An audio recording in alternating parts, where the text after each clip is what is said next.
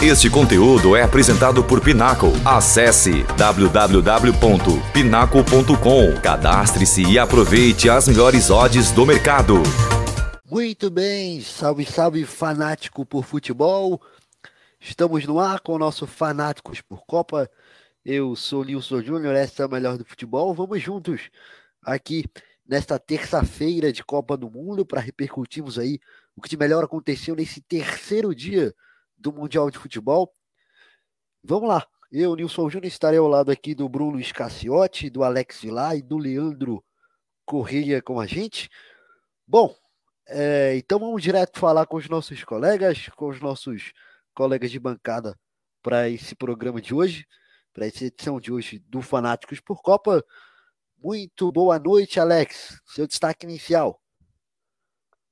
Boa noite, Nilson, Bruno, Leandro, é um prazer estar aqui com vocês. Meu destaque, eu acho que com certeza é a derrota da Argentina, né? A vitória da seleção da Arábia Saudita, eu acho que foi o jogo do dia, o destaque do dia também.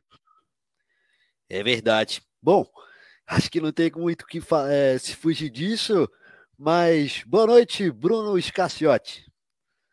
Boa noite, Nilson, Alex, Lele e principalmente ao fanático e fanática pro futebol, que curte aí mais um Fanáticos pro Copa, nessa terça-feira muito interessante, de alguns resultados bem improváveis, a gente vai falar sobre isso ao longo do nosso, do nosso programa. É, para não ficar como o Alex e também destacar a grande vitória da Arábia Saudita, que inclusive gerou feriado nacional, destacar os goleiros. Hoje os goleiros fizeram, fizeram sua parte em alguns jogos, então dar o destaque para os goleiros, principalmente de Dinamarca e Tunísia, também o show, mas a gente vai falando aí ao longo do programa. Um prazer estar com vocês. É verdade. Muito bem. Boa noite, meu caro Leandro Correia, tudo bem?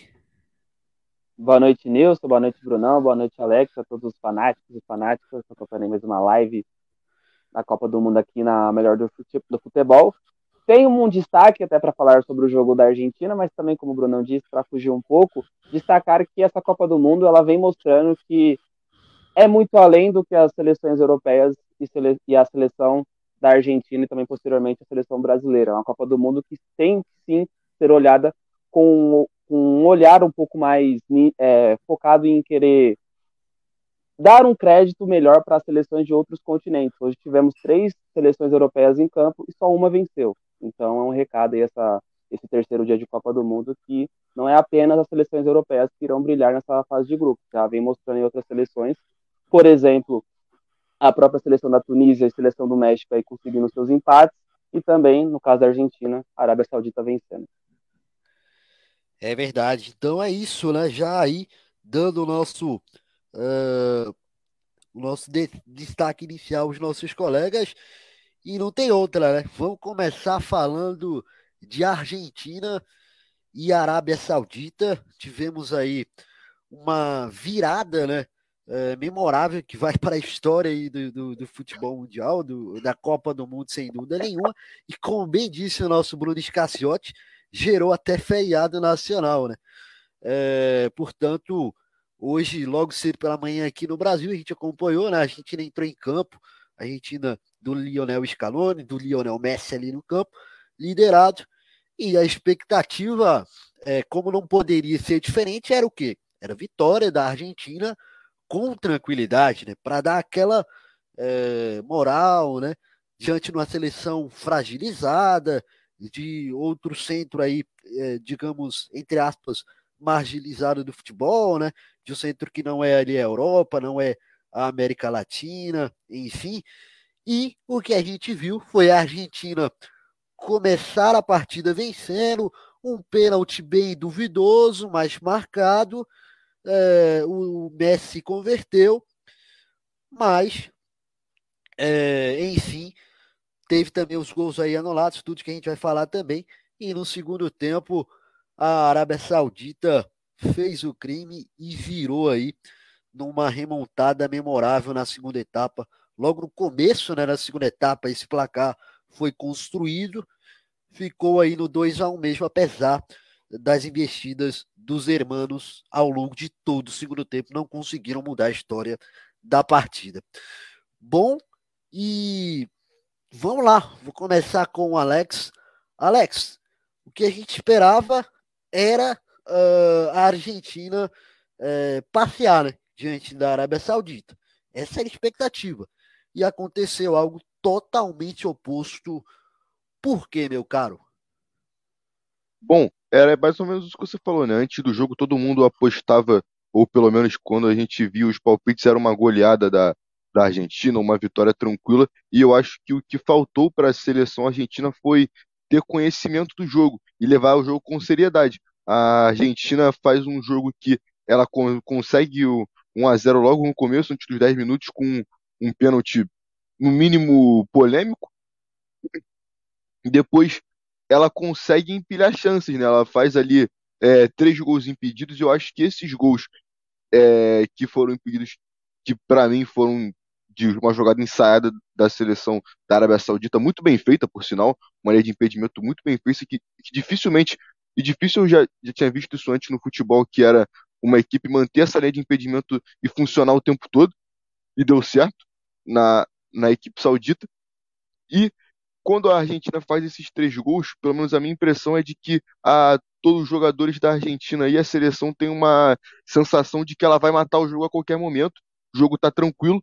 E aí, quando ela vai para o segundo tempo com essa mentalidade tranquila de que, bom, a gente fez ali quatro gols no, no primeiro tempo, tudo bem que três foram impedidos, mas a gente fez quatro gols, manteve, controlou o jogo, vai ser uma vitória fácil. A Arábia Saudita, em dois ataques, faz logo dois gols. Consegue duas jogadas, faz dois gols e vira o jogo. Nesse momento, o time da Argentina sente muito golpe, fica meio que atônito, sem saber o que fazer, e aí não tem mais jogada. A Argentina tem a bola a maior parte do jogo, mas não tem mais jogada, só cruza a bola na área, tenta ali de alguma forma tentar uma jogada, mas sem ter uma criatividade, não constrói o jogo e fica muito nervosa. E a Arábia Saudita, por outro lado, era o time que está ganhando, conseguindo o maior resultado, muito provavelmente, quase com certeza, o maior vitória da história da, da equipe, da seleção. Então ela tá ali cheia de, de moral e a Argentina, o contrário, com pressa, meio, meio nervosa, tentando fazer alguma coisa e vendo ali a, a, o grande favoritismo se desmoronar na sua frente. E aí não cria mais nada depois que a equipe saudita consegue a virada logo no começo do segundo tempo. A Argentina não cria mais nada. Ela não tem nenhuma grande chance. As grandes chances da Argentina foram o quê? Bolas na área, que o goleiro consegue defender com tranquilidade. Talvez ali, no momento que o goleiro saiu errado, o Messi teve o gol aberto, tentou cortar uma vez. O chute, se eu não me engano, do Julian Álvares, que acaba cortando ali na linha também, que foi uma bola também jogada na área, que sobra ali, ele tem a chance sozinho e perde o gol.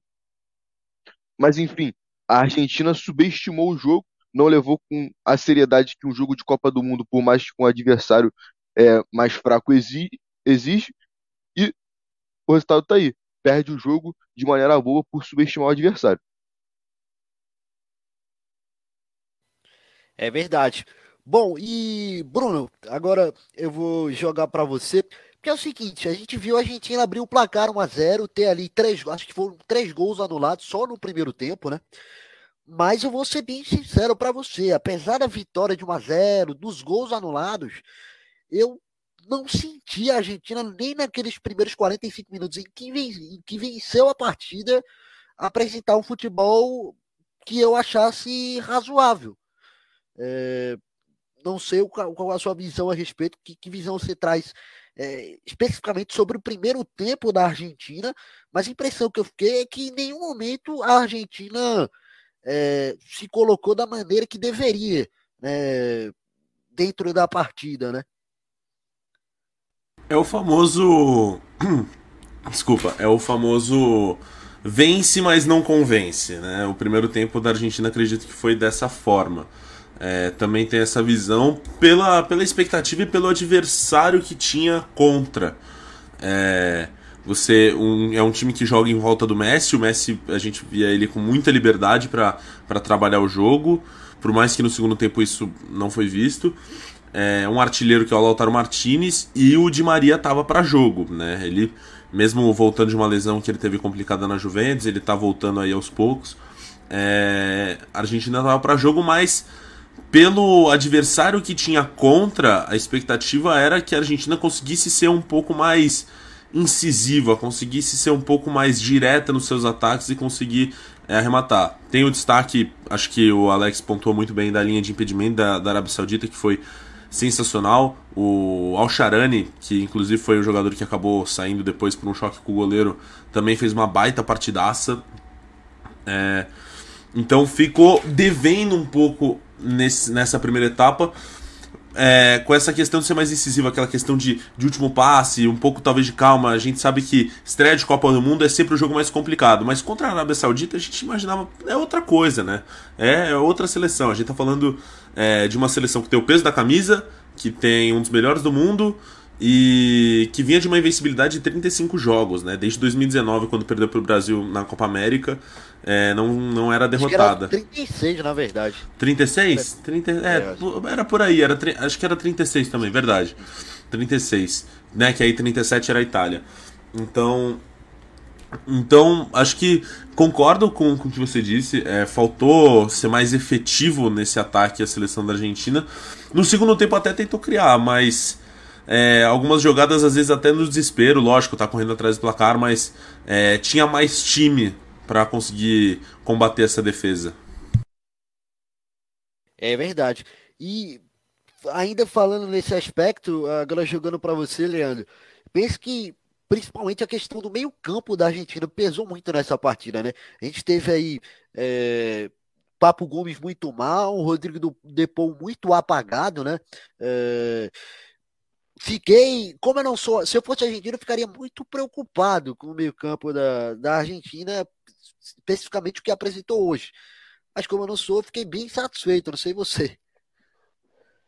O, o Scaloni, ele, ele tem um ciclo de Copa do Mundo, para essa Copa do Mundo, muito bom. Vencibilidade, tem Copa América aí vencendo, sendo vencido em cima do maior rival que é o Brasil, dentro do Maracanã, casa do maior rival, então, todo esse contexto.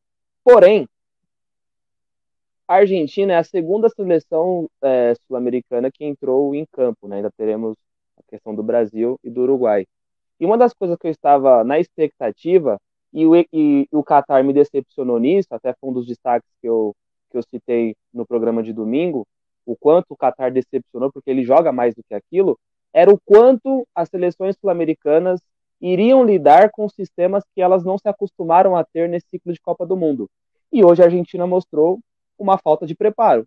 Hoje a Argentina mostrou que não está preparada, ou pelo menos a partir antes mesmo né, é, dessa derrota, não estava preparada para um sistema como esse, um sistema de uma seleção que não tem nomes é, de peso jogando futebol europeu. Basicamente, a base do time é do Al Hilal, uma seleção que tem aspectos positivos, mas são aspectos positivos dentro do seu continente, não de uma forma global. E pegando de referência a Europa, não tem referências.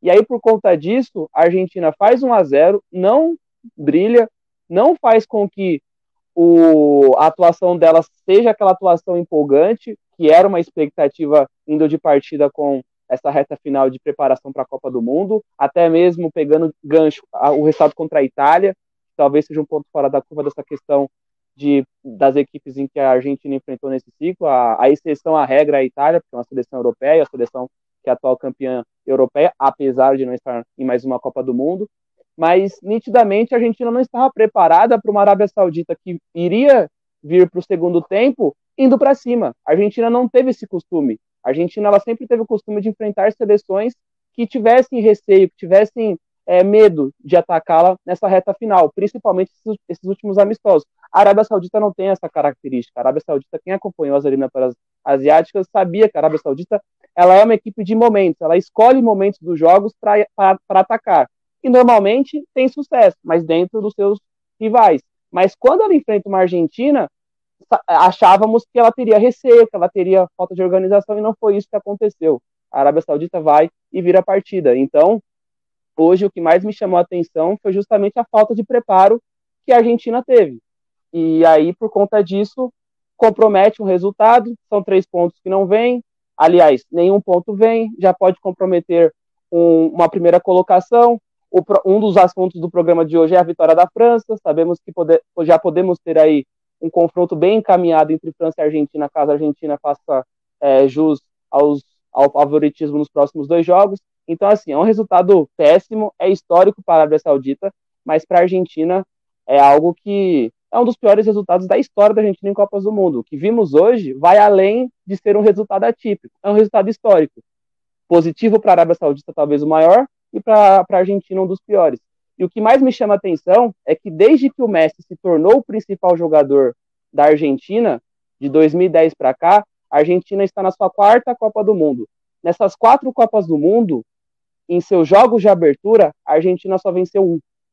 Isso não é coincidência, porque normalmente quando o jogo aperta, os jogadores ao redor dão a bola no Messi e tentam e, e, acabam vendo o que o Messi pode fazer. E justamente na única vitória que a Argentina teve em, em aberturas de Copa do Mundo foi justamente um jogo em que os, o, ao redor do Messi viu ele jogar e acabou ali tendo um sucesso que foi contra a Bósnia aqui, a, aqui no Brasil. O Messi jogou muito, até fez gol. Aliás, um dos bonitos gols aí da Copa foi dele contra a Bósnia. Só que contra a Nigéria em 2010 não teve sucesso, contra a Islândia em 2018 não teve sucesso e hoje não teve sucesso. O Messi ele teve, ele teve 65 toques na bola hoje, 40 foi no segundo tempo. Ou seja, quando o contexto está favorável, você vê um coletivo participando mais. Quando a Argentina está em apuros, você vê o Messi trabalhando mais, você vê o Messi pegando mais na bola.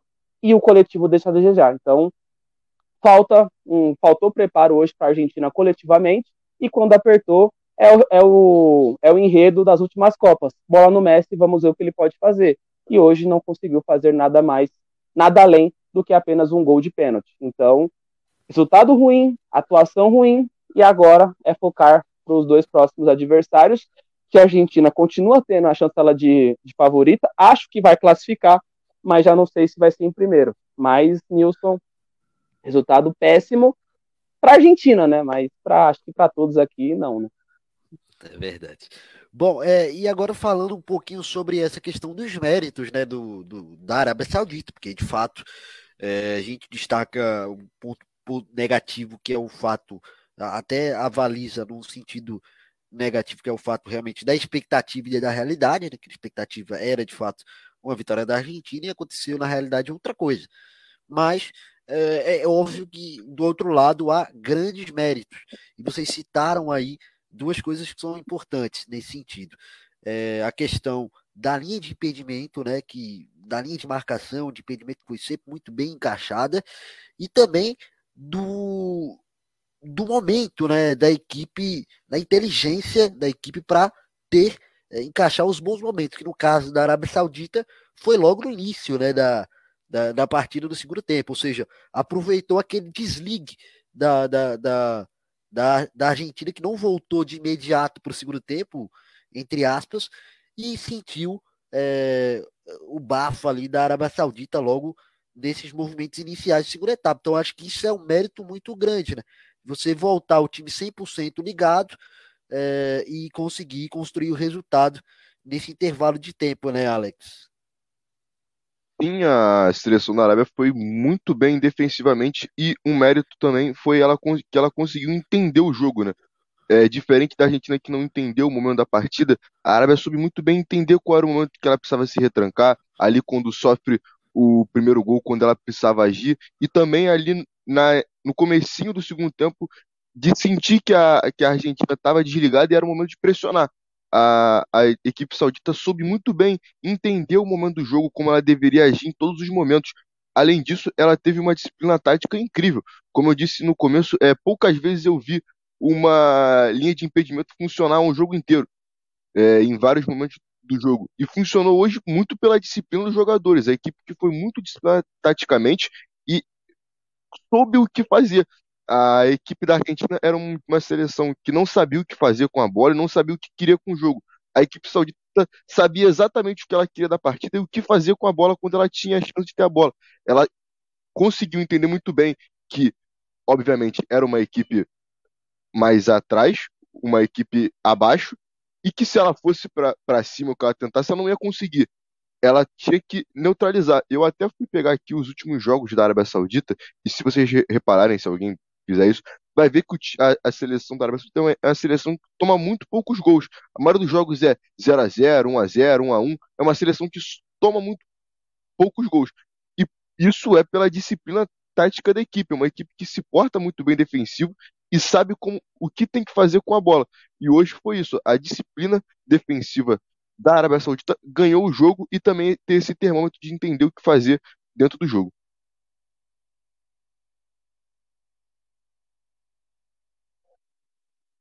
Opa, você, Bruno. É, faço coro a, a fala do, do, do Alex.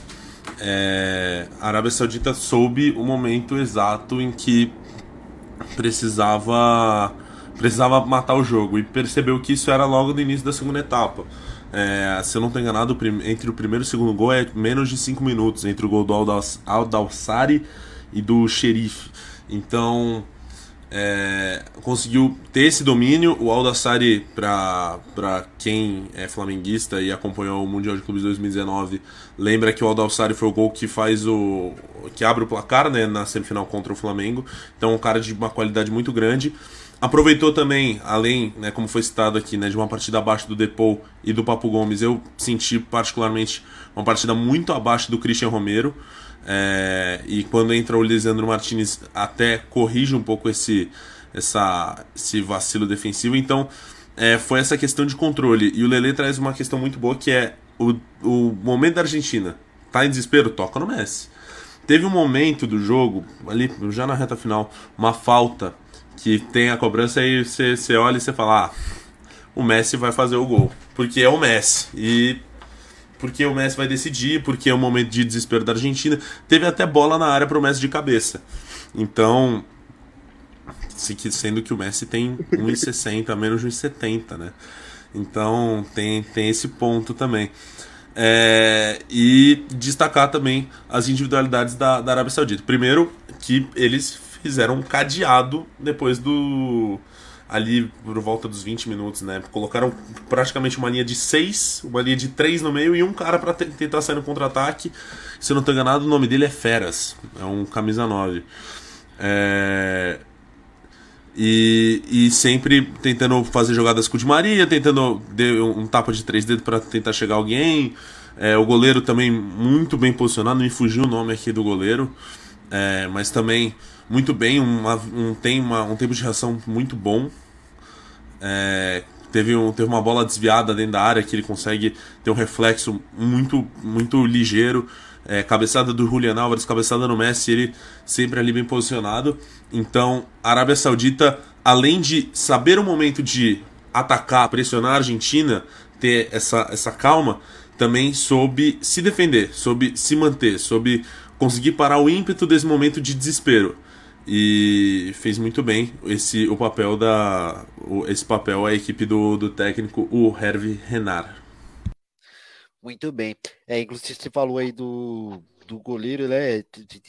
a gente teve lá no final, né, aquele lance preocupante, é, aquele choque preocupante, né, entre o goleiro e o e outro é, companheiro de trabalho dele do, da, da Arábia Saudita, inclusive o agora não vou lembrar o nome, né? Porque vocês sabem, não é fácil, né? Falando né? com todo é respeito. É dual, né? É, pois é. Fala alguma coisa. É, é verdade. Por aí. Mas me parece, né, que ele teve ali realmente uma fratura no rosto mesmo, é, ali de, é, na região do rosto e tal. Não sei se vai continuar na, na, na Copa ou não, mas a gente deseja aí que né, prontamente ele se, se restabeleça. Mas, enfim, o, Leandro, e aí você também pontuou anteriormente já sobre essa questão da Arábia Saudita, né? Mas é, do ponto de vista da Argentina também, queria que você pontuasse, preocupa no aspecto de que esse time pareceu com enormes dificuldades de poder de reação, né? E de, como você mesmo citou, é, de tranquilidade, mesmo sabidamente ante uma seleção inferior, né? Mesmo com resultado positivo, a gente sabe que a seleção da Argentina, aliás, a seleção da Argentina, mesmo que tenha tido hoje um resultado negativo, evidentemente é superior tecnicamente à, à Arábia Saudita. E esse time, como você pontuou também anteriormente, é, sucumbiu, né? E aí, quando tiver o desafio ainda maior? Exatamente. É, não sei se vocês gostam de UFC, eu acompanho bastante, gosto, né, muito. É, vamos supor que a preparação da, da Argentina foi sempre contra lutadores de luta em pé. Só que hoje a Argentina enfrentou um lutador que é perito em jiu-jitsu. A Argentina não conseguiu sair. É basicamente isso. É uma preparação. A Argentina se preparou para essa Copa do Mundo com muitas é, organizações, com alguns mecanismos, mas ela não se preparou em começar, em tomar uma virada durante o segundo tempo. É complicado você ter essas preparações, mas às vezes, por você enfrentar muitas seleções distintas, em algum momento vai acontecer de você ir num jogo de amistoso ou num jogo é, de uma competição um pouco maior, como até mesmo umas eliminatórias, você enfrentar uma equipe qualificada que faça com que, num começo de segundo tempo, abra o placar. A gente não teve isso. A Argentina teve, uma, teve, uma, teve um ciclo de Copa do Mundo muito tranquilo, algo parecido com a seleção brasileira. E aí, por conta disso, a confiança fica muito alta e aí você acaba deixando é, de lado alguns detalhes. O Leandro Paredes não vive uma grande fase. O melhor meio-campista hoje da Argentina no futebol europeu é o McAllister, que joga no Brighton, e não foi titular. E, e algo que a imprensa argentina bateu muito no Scaloni no pós-jogo, porque em tese era para o McAllister fazer essa função, porque ele é tanto bom jogador com a condução de bola quanto na questão defensiva. Se vocês analisarem o primeiro gol da Arábia Saudita, o Romero tem, ao meu ver, uma falha, mas há um buraco no sistema, porque tanto o Depou quanto o Paredes faz uma pressão que é, acaba sendo inútil, porque é uma pressão que acaba dando espaço para infiltração do atacante da Arábia Saudita. Então, assim, os encaixes táticos que o Scaloni utilizou também não foram ideais, mas aquela questão é uma preparação muito simples, é uma preparação com adversários fracos, e aí foi, foi indo com Paredes, foi indo com Depou. Quem, quem acompanha o Atlético de Madrid sabe que o Depou não vive grande fase, fez um jogo abaixo. Quem acompanha o Sevilha sabe que o Papo Gomes não faz uma boa temporada, foi titular. Então, assim, por conta de você enfrentar adversários em um ciclo mais fáceis do que aparentavam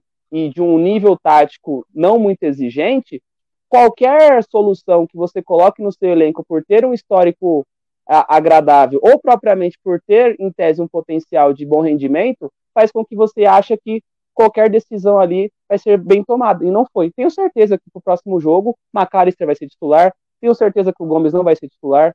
Tenho quase certeza também que o Julian Alves será titular. Por quê? Porque a Argentina sofreu na pele uma derrota que fez com que ela tivesse ali um, um choque de realidade. Ainda acho que a Argentina vai se classificar, ainda acho que a Argentina é uma das favoritas da Copa, e às vezes uma derrota, às vezes cai bem. A Espanha teve um choque de realidade em 2010. A Espanha não, não, não, não vinha muito bem, perde para a Suíça por 1 a 0.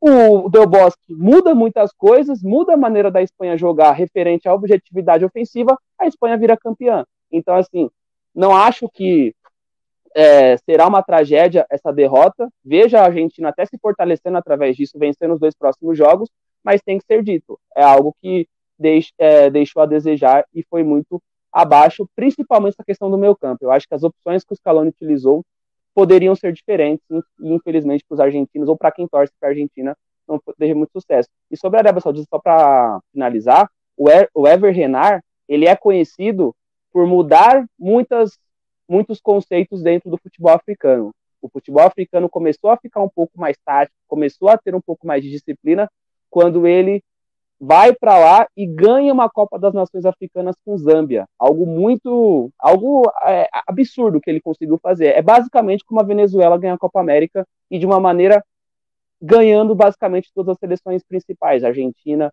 é, e Brasil. Foi o que ele fez com o Zâmbia em 2012, ganhando de Costa do Marfim, que na época tinha, né, essa questão de não ter nenhum título, né? Foi ter apenas dois anos depois, quer dizer, um ano depois. Então, por conta disso, ele é um treinador muito exigente. Inclusive, se vocês forem buscarem vídeos, tem vídeo dele batendo em jogador a, em parada técnica. Ele é, ele é um pouco fora da, ele é um pouco fora da, da casinha às vezes. Só que ele é muito, é, muito estrategista, principalmente quando o conceito é defesa. Ele é muito bom nisso. E é nítido que a Arábia Saudita é uma das pelo menos em questão de nível de concentração, é a melhor seleção até o momento dessa Copa do Mundo que eu vi. É, é, é impressionante você tomar 1 a 0 com 8 minutos, tomar três gols que foram anulados e chegar para o segundo tempo e fazer dois gols em cinco minutos. Isso é absurdo. E foi o que vimos hoje.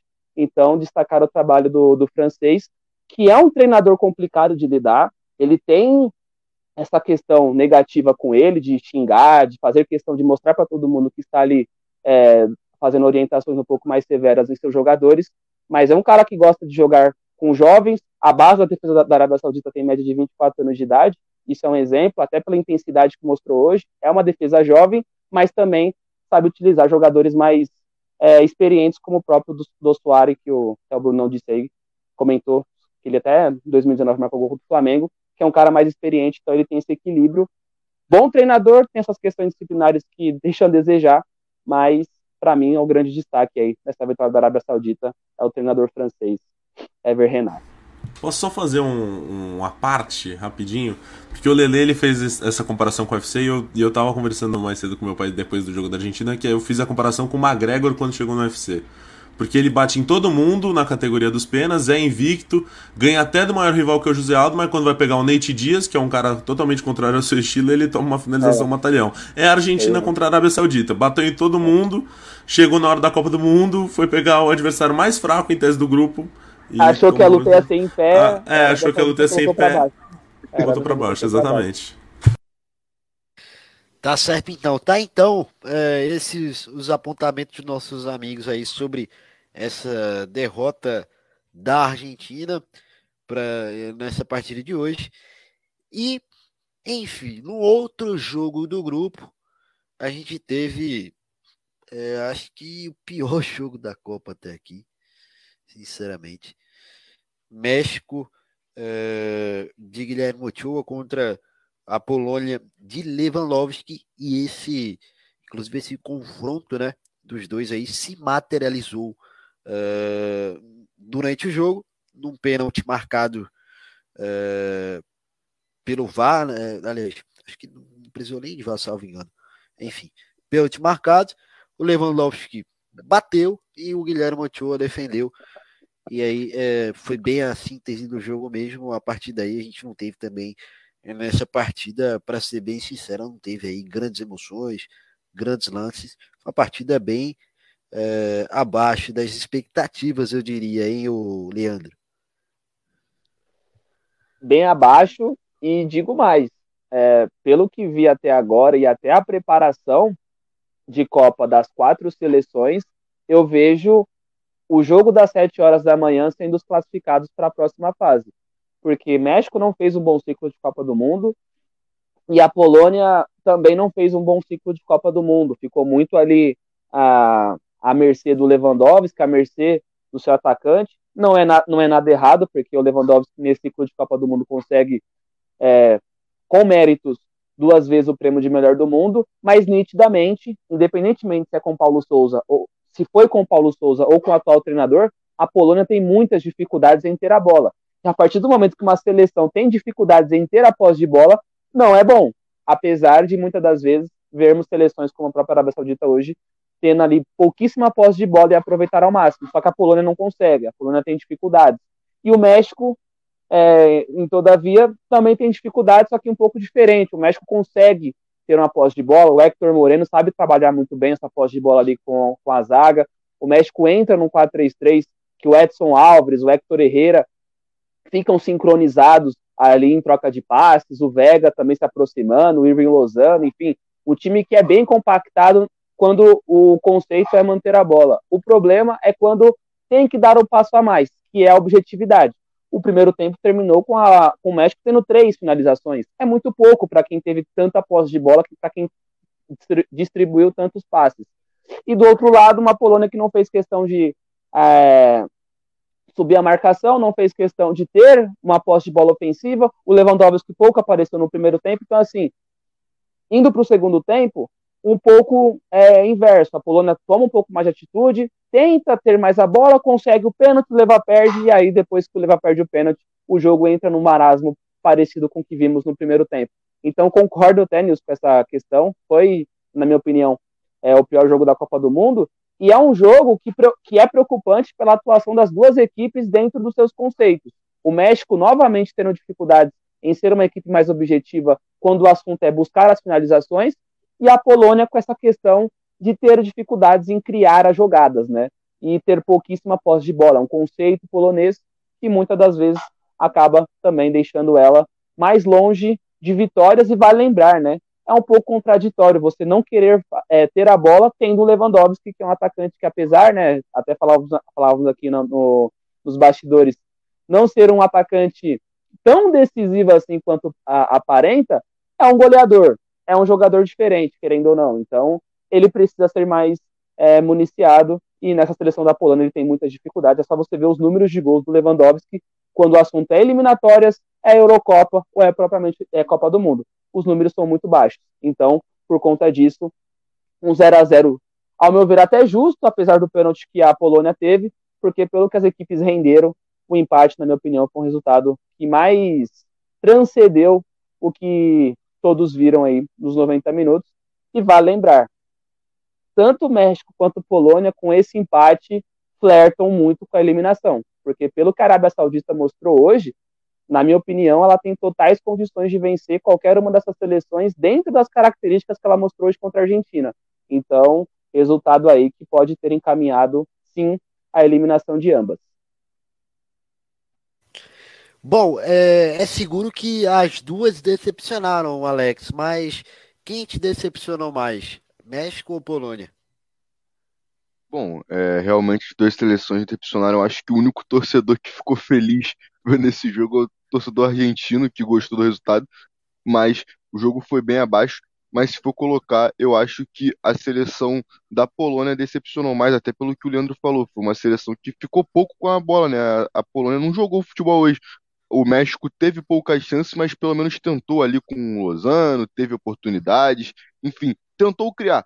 A Polônia não fez isso, a maior parte do jogo ficou se defendendo em uma defesa que também não era aquela defesa de um jogo que tinha um outro adversário tentando, acabou transformando o jogo num jogo monótono, porque o México trocava passes ali sem muita ofensividade, sem ser mais agudo, e a Polônia se defendia ali, não era muito exigida também, ficava ali naquela. O Lewandowski perde o pênalti, que para mim coloca ele como até aqui, né? Nesses primeiros três dias de Copa do Mundo, como o, o craque que mais decepcionou, porque o Bale e o Messi fazem partidas ruins, mas acabam convertendo os pênaltis que cobram, ele não converte. Então, para mim, ele até aqui foi o jogador que mais decepcionou na sua estreia. É, é um grande jogador que acaba desperdiçando o seu pênalti. E a seleção da Polônia era até vista como a segunda força do grupo. Era uma disputa ali México e Polônia. Eu acho que as duas equipes, antes né, é, da estreia de, do grupo, era vista como as duas equipes que brigariam por uma segunda posição. É, agora, com a vitória da Arábia Saudita, fica mais difícil para as duas, até com o um empate como bem destacou o Leandro. Mas é isso, eu acho que a Polônia é, decepcionou mais porque não tentou ser ofensiva e na chance que teve, que foi no pênalti, foi a única grande chance que teve, desperdiçou. Então eu acho que a Polônia acabou é, sendo mais decepcionante do que o, propriamente o México, que acaba que no final, por mais que o jogo tenha ficado em 0 a 0 e não tenha tido muitas chances, o torcedor do México sai ali com uma sensação de, de vitória, vamos dizer assim, né? Porque o Ochoa pega o pênalti, tem o, o ápice a Polônia não teve isso, então eu acho que quem decepcionou mais foi a seleção polonesa. É verdade, né? Tem esse ponto aí, Bruno. Pega o pênalti, você fica ali com a moral de que as coisas poderiam ser pior e o cara lá do teu time te salvou, né? Mas falando agora com o Bruno, ô Bruno, ainda com o Bruno, Bruno, o Lewandowski aí vai aí, salvo engano, para disputar sua segunda Copa do Mundo, né? Jogou 2018, jogou isso. agora 2022 e não marca gol. Como é isso? Primeiro que esse foi aquele jogo que quem ficou assistindo no sofá com certeza deu aquela pescada, né? Deu aquela apagada no sofá, levantou quando tinha alguma coisa de perigo.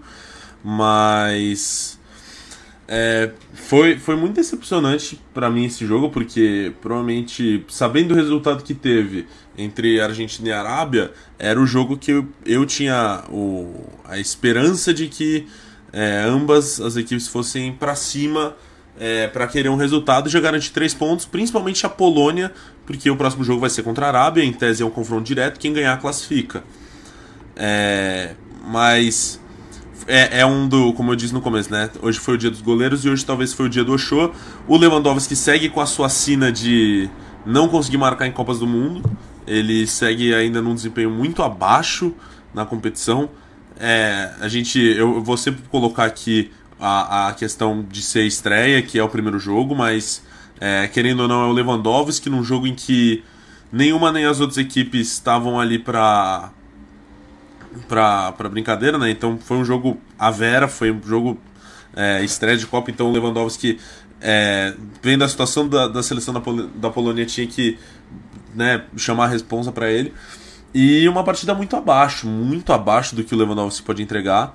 E, né, ainda perdendo pênalti, assim, para mim é mais mérito do Oshô do que o vacilo do Lewandowski. Mas faltou criação, faltou aparecer mais pro jogo. É, a gente tem o exemplo do, do Harry Kane no jogo da Inglaterra, particularmente o Harry Kane fez uma boa partida é, para mim, o Harry Kane fez uma boa partida contra, contra o Irã, porque era um cara que vinha buscar o jogo. O Lewandowski não, não via fazendo tantas movimentações. O jogo passava ali mais pelo Krychowiak, às vezes pelo Zelinski, mas é, pouco efetivo o lado polonês. O México a gente sabe que passa por um problema, um momento muito turbulento, né? O Tata Martino tem algumas rixas com alguns jogadores, até jogadores que acabaram ficando de fora dessa, dessa lista final, como é o caso do Ticharito, que talvez seja o jogador mais famoso nesses últimos tempos. É, o Jimenez foi um cara que talvez seja a esperança de gols, não apareceu tanto. O Lozano tentava criar, mas é, com um pouco com, com uma mira um pouco. Um pouco não, né? Bastante torta. É, talvez a melhor chance do México foi um chute de longe que teve um desvio no meio do caminho o Chesney estava ligado. É, para mim foi o jogo de decepção da Copa. Foi o jogo mais. para mim foi o pior jogo da Copa e o jogo que mais me decepcionou até o momento. É, e o Lewandowski é um cara que, como bem citou o Alex, né? É, dos craques, ele é o que mais decepcionou até o momento. Ainda tem outros craques que vão estrear, né? A Alemanha joga amanhã, Espanha também joga amanhã, o De Bruyne estreia amanhã. Ainda tem Cristiano Ronaldo para jogar, o Cristiano Ronaldo agora desempregado, mas vai vai estar tá jogando. É, então, mas por enquanto o Lewandowski foi o cara que mais decepcionou. O jogo em si decepcionou. E o Lewandowski poderia ser um cara que poderia, pelo peso que tem, pelo pelo pelo efeito Lewandowski, poderia ser o cara que desequilibrasse a partida. É verdade. E rapaz, com esse cenário aí, né? Se a gente vê que a Argentina foi a única seleção que não pontuou no grupo. O que, que vai acontecer? Na próxima rodada a gente vai ter Polônia e Arábia Saudita, México e Argentina. Quem perder de México e Argentina, e se realmente a Arábia Saudita arrancar pelo menos um empatezinho ali, já encaminha, pode caminhar ali, algum, pode complicar pelo menos a vida da Polônia. E se houver ali uma vitória do México, né, ou uma vitória da Argentina, um já tá fora, né? Então esse grupo aí, para quem achava que ia ser a baba, hein, galera? Realmente vai ser loucura, hein, Alex? Sim, até agora tem, vai se configurando como o grupo mais complicado. É, eu estava até conversando com uns amigos um pouco mais cedo que a Arábia pode se classificar com quatro pontos, por exemplo, dependendo do que acontecer no grupo. É um grupo que uma, alguma equipe pode se classificar com quatro pontos, porque vai se desenhando um grupo que as equipes não vão pontuar muito.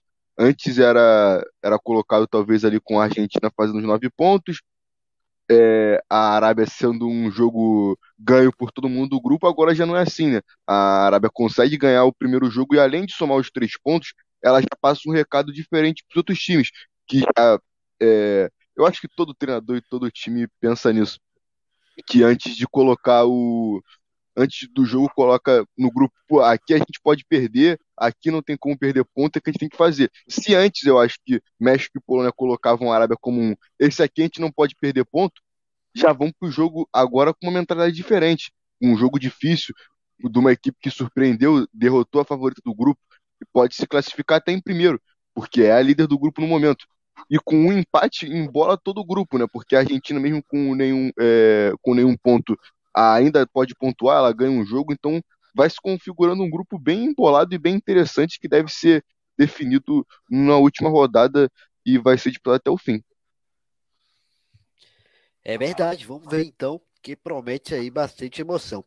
Bom, agora a gente vai falar do outro 0 a 0 do dia, é, do 0 a 0 que a gente acompanhou aí entre Dinamarca é, e Tunísia, esse 0 a 0 eu diria que foi bem mais animado, né? Que foi bem mais divertido, apesar de não ter sido aí aquelas coisas, não ter sido um jogão, mas um 0 a 0 mais legal de acompanhar, né, o, o, o Bruno?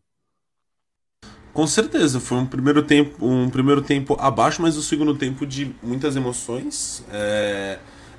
A expectativa era de uma Dinamarca bem mais é, incisiva, bem mais, né, tendo, tendo aquele futebol que a gente viu principalmente na Euro, né, sendo, né, trabalhando bem a bola, aparecendo é, bem ali com com Dolberg no, no ataque também por ali com o Skov Olsen, o Eriksen sendo esse principal nome, mas a gente viu uma Tunísia muito bem na primeira etapa.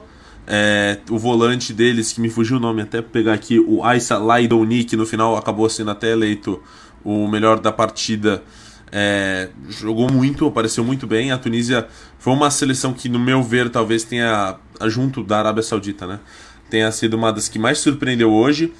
É, no segundo tempo a gente viu uma Dinamarca pressionando mais, a gente até comentava aqui nos bastidores o Cornelius, que perdeu um gol do lado, de frente para o gol, em cima da linha praticamente, ele mandou na trave.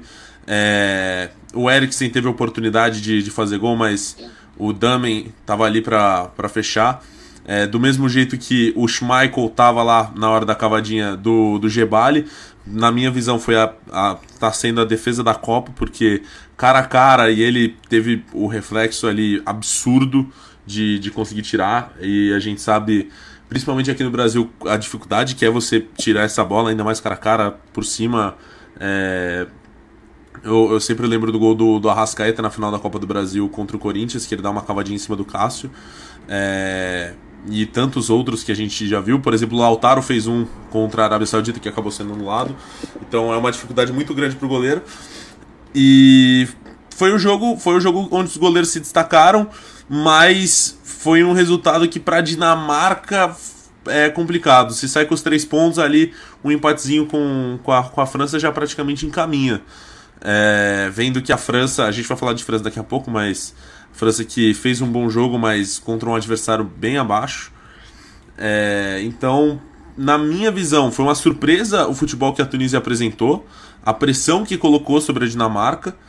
E para mim foi um pouco decepcionante a Dinamarca não ter conseguido ser tão tão contundente.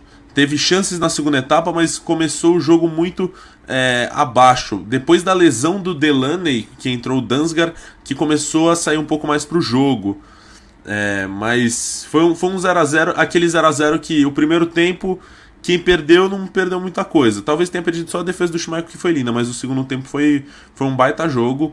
E com polêmica de arbitragem, na minha opinião, o juiz deu, não, não deu um pênalti para a Tunísia que foi claro, o pênalti para a Dinamarca eu não tive a impressão que tive a impressão que não foi, mas enfim, é um 0 a 0 que é muito bom para a Tunísia e que para a Dinamarca pode ficar bem complicado pegando a França. E, e agora é acompanhar no sábado a conclusão desse grupo D. É verdade, né? Tendo em vista aí o cenário que vai pegar a França, né? Pode ficar aí uma situação muito difícil a Dinamarca. O Bruno citou, o Alex, é, a questão de que a, a, a Tunísia surpreendeu, mas ao mesmo tempo também é verdade que a Dinamarca decepcionou. Que é que pesa mais para você? Uma decepção com a Dinamarca ou uma surpresa com a Tunísia? Bom, acho que é um pouco dos dois, né? A Tunísia é, me surpreendeu no fator, principalmente no primeiro tempo, que eu esperava a Tunísia se defendendo mais, e ela saiu para o jogo e eu acho que o jogo foi definido em dois tempos. O primeiro tempo com a Tunísia melhor e o segundo tempo com a Dinamarca melhor. E me surpreendeu a Tunísia ter ido para o ataque e criado chance e tentado construir o jogo. Mas, particularmente, eu esperava muito da seleção da Dinamarca, principalmente nessa estreia. Eu achava que a Dinamarca, assim como muita gente, ia ser a surpresa da Copa. Eu acho que a seleção dinamarquesa tem uma boa é, geração e eu esperava mais. Então, particularmente, eu achei que a, a Dinamarca acabou decepcionando por causa disso, que era mais uma questão pessoal. Estava muito curioso para ver a seleção da Dinamarca jogando. Eu achei até que fez um bom segundo tempo, criou boas chances, mas é, não conseguiu ser tão eficaz. O jogo ficou em 0 a 0 mas do outro lado a Tunísia realmente me surpreendeu até pela postura dentro de campo. O que mais me surpreendeu na seleção da Tunísia foi a postura em campo. É, eu acho que a maior lembrança da gente aqui do Brasil é o jogo contra a seleção brasileira, mas eu acho que não é muito parâmetro, porque a seleção brasileira é uma seleção muito mais forte que a seleção dinamarquesa. Mas a Tunísia se portou de uma forma, para mim, inesperada, é, sendo ofensiva e sendo ofensiva de forma positiva, construindo boas oportunidades e até, para mim, dominando o primeiro tempo. Só que o que mais pesa no meu fator é a Dinamarca, porque eu particularmente estava muito ansioso para ver a Dinamarca. Eu achei até antes é, no bolão que eu tenho com meus amigos, eu apostei numa vitória de 3 a 1 da Dinamarca. Eu achei que a Dinamarca queria dominar com tranquilidade o jogo e não foi o que aconteceu. É, rapaz, e nesse sentido, o que você pensa, meu caro amigo Leandro? Um jogo, concordo tanto com, com o Brunão quanto com o Alex, questão que vejo que a decepção fica totalmente ali pro lado é, dinamarquês e a surpresa, obviamente, positiva pro lado da, da Tunísia. E tem um detalhe, né? Um do, o Casper Human, que é o treinador é, dinamarquês, ele vem, ele vem fazendo um bom trabalho, principalmente no aspecto de é, versatilidade. A Dinamarca ela joga em vários sistemas.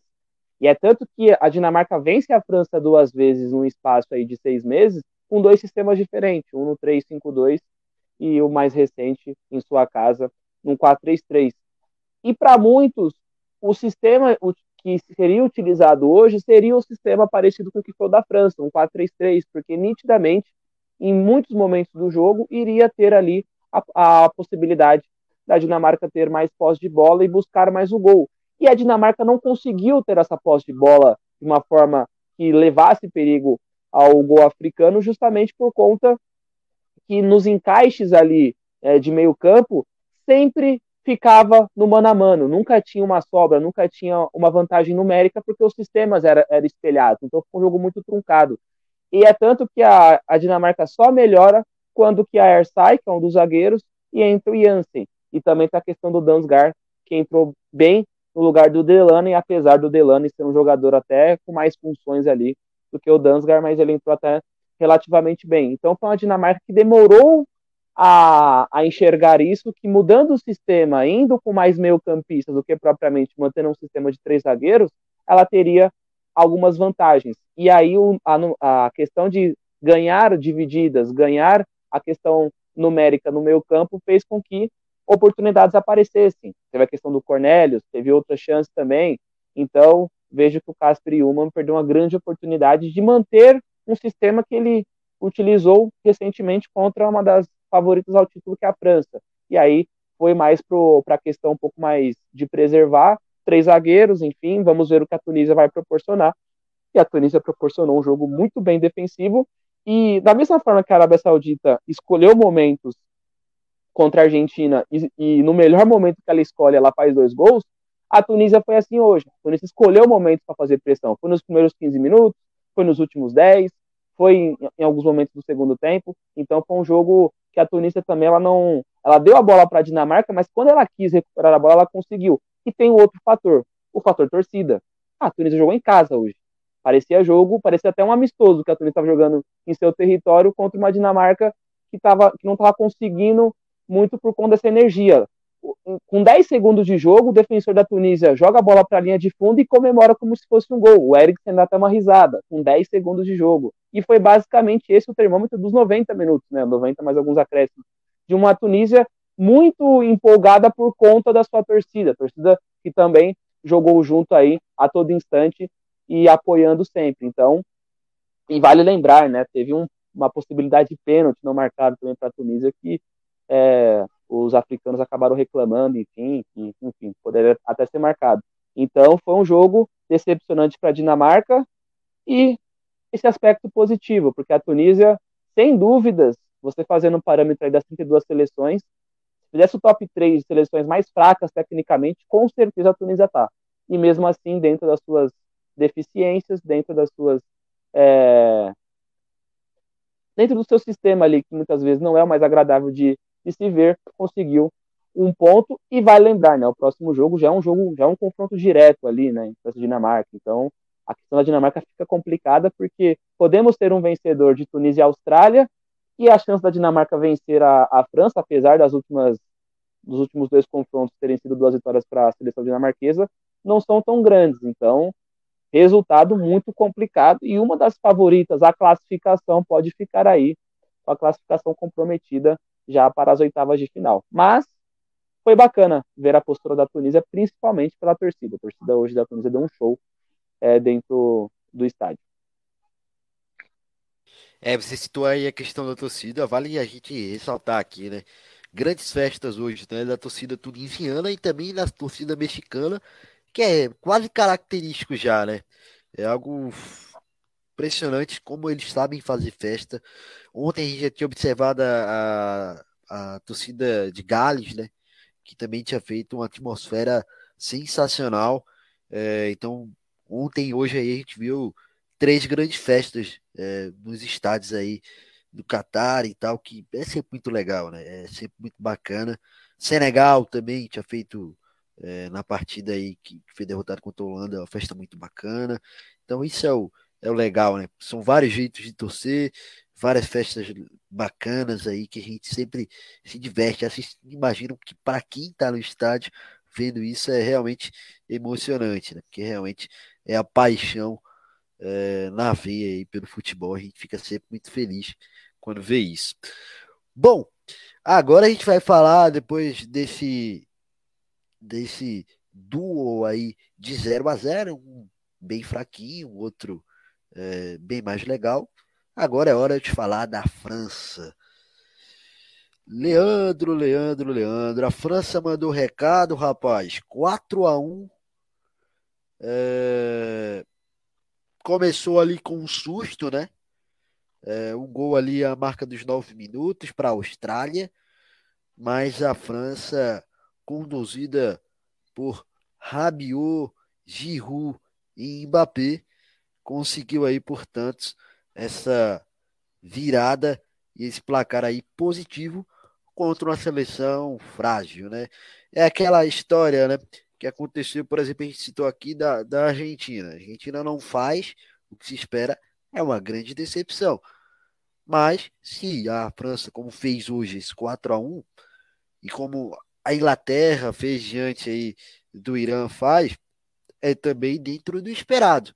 E foi isso que a França fez, apesar de todos os desfalques, a gente tinha essa expectativa aí de como esse time ia reagir e reagiu da melhor maneira possível, Leandro. Exato, é um, é um resultado que dá confiança, dá muita confiança. A França, apesar dessa chancela de favorita pelo elenco, por ser atual campeã, dentro do próprio país tem muitas é, inseguranças, principalmente da imprensa, por conta que o ciclo de Copa do Mundo da França não foi dos melhores. A França cai para a Suíça em oitava de final de Eurocopa. A França flertou com rebaixamento em Nations League, apesar também que muitas seleções europeias não dão tanta importância assim para a competição, mas por ser a França e ser, né, e ter esse nome ligado a rebaixamento não faz muito jus, né? Então foi um ciclo de Copa do Mundo que a França teve ali muitos resultados negativos e poucos positivos. Então chega para uma Copa do Mundo com essa questão do ciclo agregada com a questão da, das baixas, né? Seja Kanté, Pogba ou a mais recente do Benzema. E aí, com todo esse contexto de insegurança que a própria imprensa francesa le, eh, levou aí é, para esse pré-jogo contra a Austrália, a Austrália vai lá e faz 1 a 0 só que aí tem um outro lado, é um poder de reação. Por mais que a Austrália seja frágil, por mais que a Austrália seja uma equipe, uma seleção tecnicamente aquém, e até quando eu cito o top 3, incluindo a Tunísia, no meu top 3 e no top 3 de muitas pessoas, ao analisar essa Copa do Mundo, com certeza a Austrália tá. Porque é uma seleção frágil, uma seleção que garante sua vaga na Copa do Mundo contra um Peru que joga melhor na repescagem, mas aí nos pênaltis o advínculo acaba perdendo o pênalti e aí a Austrália acaba aproveitando. Mas por meritocracia, até a seleção peruana poderia ter um pouco mais de sorte, mas nos pênaltis acabou não tendo. Então, por conta disso, a Austrália teve um ciclo de Copa do Mundo baixo, consegue essa classificação na repescagem e já tinha essa questão de que, já enfrentando a França, era o objetivo era não tomar muitos gols. E aí acaba fazendo 1 a 0 Só que aí, com o decorrer do jogo, é uma França que, quando eu falo da Dinamarca, da questão tática, de versatilidade, o Deschamps ele fez algo que eu achei que o Ruman faria hoje, que é a questão de que vou enfrentar uma seleção que vai me dar a posse de bola. A França jogou muitas vezes, principalmente nesse ano de 2022, com três zagueiros. Hoje não. Hoje ela foi no 4-3-3, porque ela saberia que teria posse de bola e poderia preencher melhor o meu campo com isso. E com esse sistema já implantado desde o primeiro minuto, ficou mais natural a virada porque o Rabiot aparece um pouco mais, o, o fez um bom jogo, também apareceu um pouco mais após o gol. Teve a questão do Griezmann articulando e os três atacantes, que, é, na minha opinião, também fizeram um ótimo jogo, tanto o Dembélé, o Mbappé e principalmente o Giroud, tirando essa questão aí de não ter gols em, é, pela última Copa, de não ter marcado o gol apesar do título, e já chega nessa Copa com dois gols. Então foi uma França que é frágil adversário, sim, mas mostrou poder de reação. E mostra um poder de reação no primeiro tempo. A França consegue a virada no primeiro tempo. Isso é, isso é bem significativo.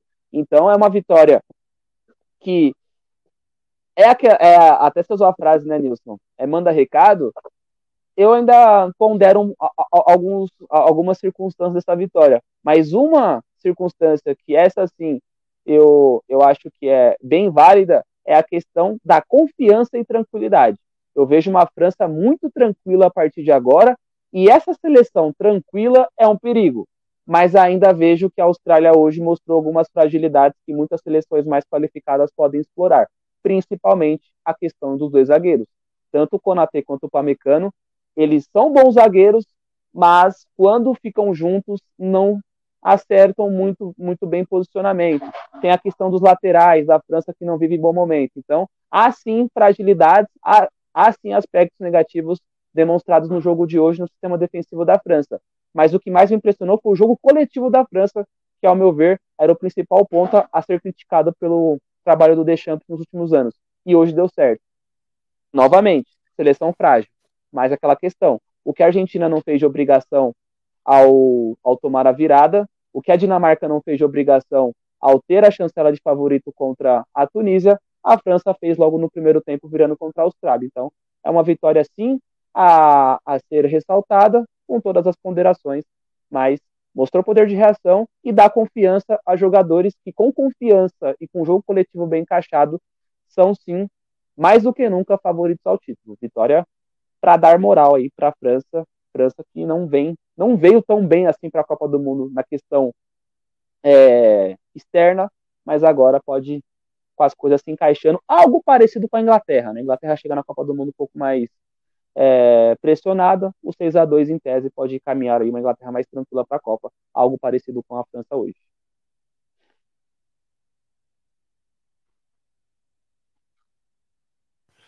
Maravilha, maravilha. Então, bom, é meu caro amigo Alex lá, se não deu o recado, se não mandou o recado, mas deu sinais, sinais importantes a equipe é, de Didier Deschamps, né? Sim, eu acho que, como o Leandro falou, o principal fator não é só a vitória, porque a França goleou né, a Austrália, que é um adversário mais fraco, e fez o que era esperado. Mas o principal é a forma que a, a França se portou após sofrer o gol, porque é, até antes do gol a França criou pouco e a Austrália foi melhor. Consegue fazer um ótimo gol, a Austrália faz, um, para mim, um golaço, uma jogada incrível consegue fazer o gol, mas depois que é, ela abre o, pla o, placar, a França domina logo o jogo. A atitude do Mbappé, que logo depois que está perdendo o jogo, ele começa a participar de todas as jogadas, domina o jogo, e a França tem a calma de conseguir dominar o jogo com tranquilidade e empata, faz o segundo gol, faz o terceiro, o quarto com calma, com tranquilidade e não se desesperar, é o que eu acho que é o fator mais positivo da seleção francesa, porque é uma seleção que perdeu grandes jogadores, perdeu os seus principais jogadores ali, tirando o Mbappé, muitos deles estão fora por lesão, ela perde esses jogadores e já existe essa chaga, né, de seleções que são campeões em Copas anteriores é, passarem vergonha na Copa seguinte. E isso era uma coisa que a França poderia ficar nervosa e tudo entrar em, em campo. E além de que no mesmo dia já tinha uma favorita que perdeu. Isso poderia fazer com que a seleção ficasse nervosa, e diferente da Argentina, por exemplo, que ficou, entrou em desespero quando sofre a virada e acaba não acontecendo. A França não, ela se manteve calma durante todo o jogo e consegue empatar e se impor de forma de, de forma brilhante. E vários jogadores do meio para frente fazem partidas sensacionais. O Griezmann faz um ótimo jogo, o Dembélé faz um jogo sensacional, o próprio Giroud, que é muitas vezes criticado, mas na França ele é outro jogador e ele é muito importante, consegue fazer os gols. É, o Rabiot, que foi um jogador que eu até critiquei a sua convocação, não entendia, ele foi titular e joga muito bem, faz um gol, dá uma assistência, enfim, eu acho que não só a vitória que importou para a seleção francesa, mas sim como se portou diante da vitória. Eu acho que isso é o mais importante do jogo pro lado da França. Maravilha. Antes de passar aqui para o Bruno, informação importante, tá? O Lucas Hernandes, é, ele se machucou na partida de hoje e está fora da Copa do Mundo. É, sofreu uma lesão no gol, né? É, que a França que a França sofreu no lance do gol. É, ele está acompanhando lá a, na marcação, o marcador consegue superar, ele cai, cai ali de uma maneira ruim, né? Acaba caindo ali de uma maneira é, que de fato é, não foi a mais adequada e de imediato ele, ele sente ali que foi algo pesado, né? Que foi algo que não foi é, é, qualquer coisa. E, enfim, acaba deixando o, campo, o Theo Hernandes entra, mas agora a gente recebe essa notícia aí de que ele está fora da Copa do Mundo. É, infelizmente aconteceu aí essa fatalidade com o Lucas Hernandes, que portanto está fora da Copa do Mundo. Ele foi campeão na na Copa de 2018, certamente, caso a, a França seja vencedora novamente, né, vai ser considerado campeão também porque entrou em campo, né? Mas infelizmente ele não vai poder mais ajudar por questões físicas de lesão, a gente lamenta aí. Realmente a França tá numa situação complicada para essa Copa do Mundo, o Bruno. Realmente, o, o, o lado positivo dessa lesão do Lucas Hernandes é que tem o irmão dele. É, o irmão dele, da mesma posição, vem jogando muito bem, o Theo Hernandes, no Milan, e foi inclusive que acabou entrando. Mas torcer por uma boa recuperação, ele que vinha sendo o homem de confiança do Didier Deschamps da última Copa, é, torcer para que tenha uma, uma pronta recuperação.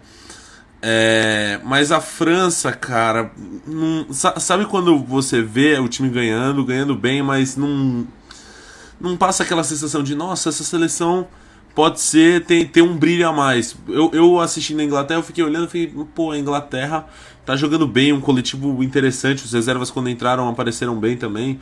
A França não me deu esse, esse estalo particularmente. Depois que consegue fazer essa virada é, primeiro que a Austrália não conseguiu mais criar, até tinha uma cabeça pensante ali que, que conseguia organizar o jogo, que era o Aaron Moy, que teve passagem na Premier League, jogou no Huddersfield e hoje, salvo engano, está jogando na China, no mesmo time do Oscar. É, mas eu no segundo tempo eu senti a França é, tentando atacar muito pelos. Tem, quando tentava com os pontas, os pontas não conseguiam manter né? A não ser o Mbappé, porque o Mbappé é um jogador de uma técnica, de uma qualidade acima de muitos outros jogadores. Você gostando ou não, fazendo as críticas para o Mbappé ou não, ele é um baita jogador. É... Mas no segundo tempo, praticamente a jogada, e aí surgiram os outros gols da França, era vai para o fundo, arranca, cruza para dentro da área, tenta encontrar o Giroud, vai lá de cabeça, faz o seu golzinho aconteceu no gol do Mbappé, aconteceu depois do gol do Giroud, e assim foi a França. É, a França deve classificar, uma vitória importante hoje, né, para começar com confiança, é, com, mas contra um adversário abaixo. A Austrália, na, na minha opinião, é, vinha para ser já essa equipe é, provavelmente vai ser eliminada, na, na, minha opinião. Fez uma partida muito abaixo e pega uma Tunísia que surpreendeu bastante no primeiro jogo. Então a gente pode ver uma briga na última rodada é, para ver quem classifica entre Tunísia e, e Dinamarca. é, por mais que não se enfrentam, né? Mas a gente pode ver uma Tunísia aparecendo aí para jogo. Mas a França foi uma seleção que particularmente não me não me, não me ganhou, não. Não foi uma seleção que me, me encheu os olhos, né? É, tem uma lista de desfalques muito grande para essa Copa. Eu particularmente senti uma falta de, de um Benzema ali na frente, que poderia ser esse cara para dar mais mobilidade no ataque quem sabe é, não fazer com que a França jogasse tanta bola na área e procurasse tanto Giroud. E, e por mais que tenha sido o nome do jogo, né, mas a gente né, sempre citando, a Austrália é uma equipe bem abaixo. É, um cara como um Pogba que poderia ajudar na saída de jogo, ou um Nkunku. Enfim, venceu, mas não me, não me convenceu particularmente.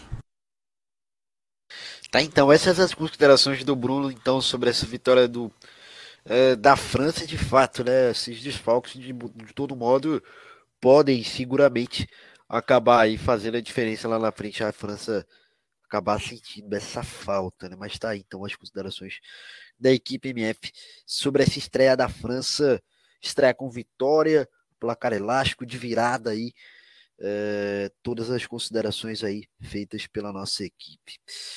Bom, esses os jogos de hoje, rapaz. Mas amanhã tem o quarto dia de Copa, tem mais jogo. Tem mais jogo legal, tem a Espanha estreando, a Alemanha estreando, a Bélgica estreando. Vai ser muito divertido. E aí, a gente vai passar agora para falar dos jogos de amanhã. E uh, a Croácia de Luka Modric já estreia amanhã cedinho, sete da manhã. Eu não sou bobo. Vou acordar também para ver. Luca Modric, Dom Luca Modric em campo. Quem é que perde, eu, meu caro amigo Alex Vilar? Não pode, né? Tem que assistir o homem.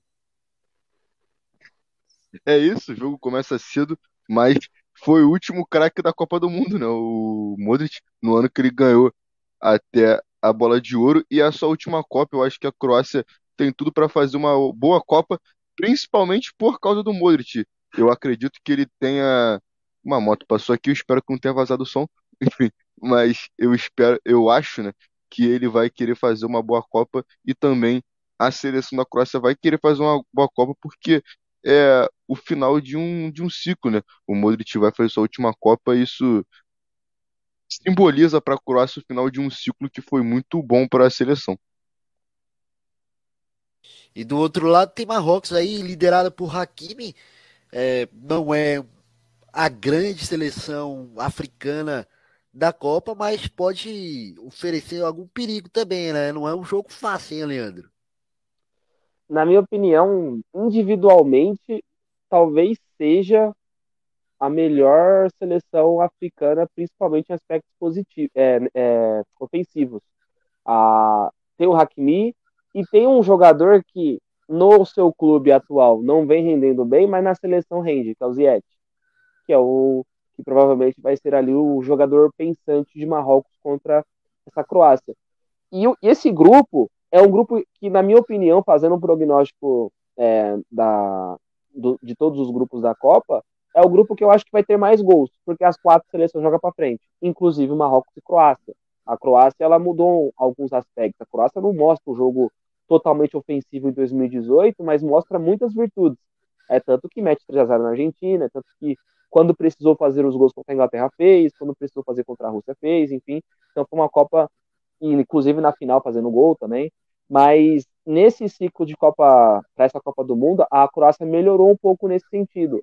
E até com, com o Modric sendo essa peça é, é, principal, com o Modric fazendo um trabalho mais para frente. O Modric que muitas vezes fazia um papel mais recuado, nessa né? Croácia não, até por conta da idade.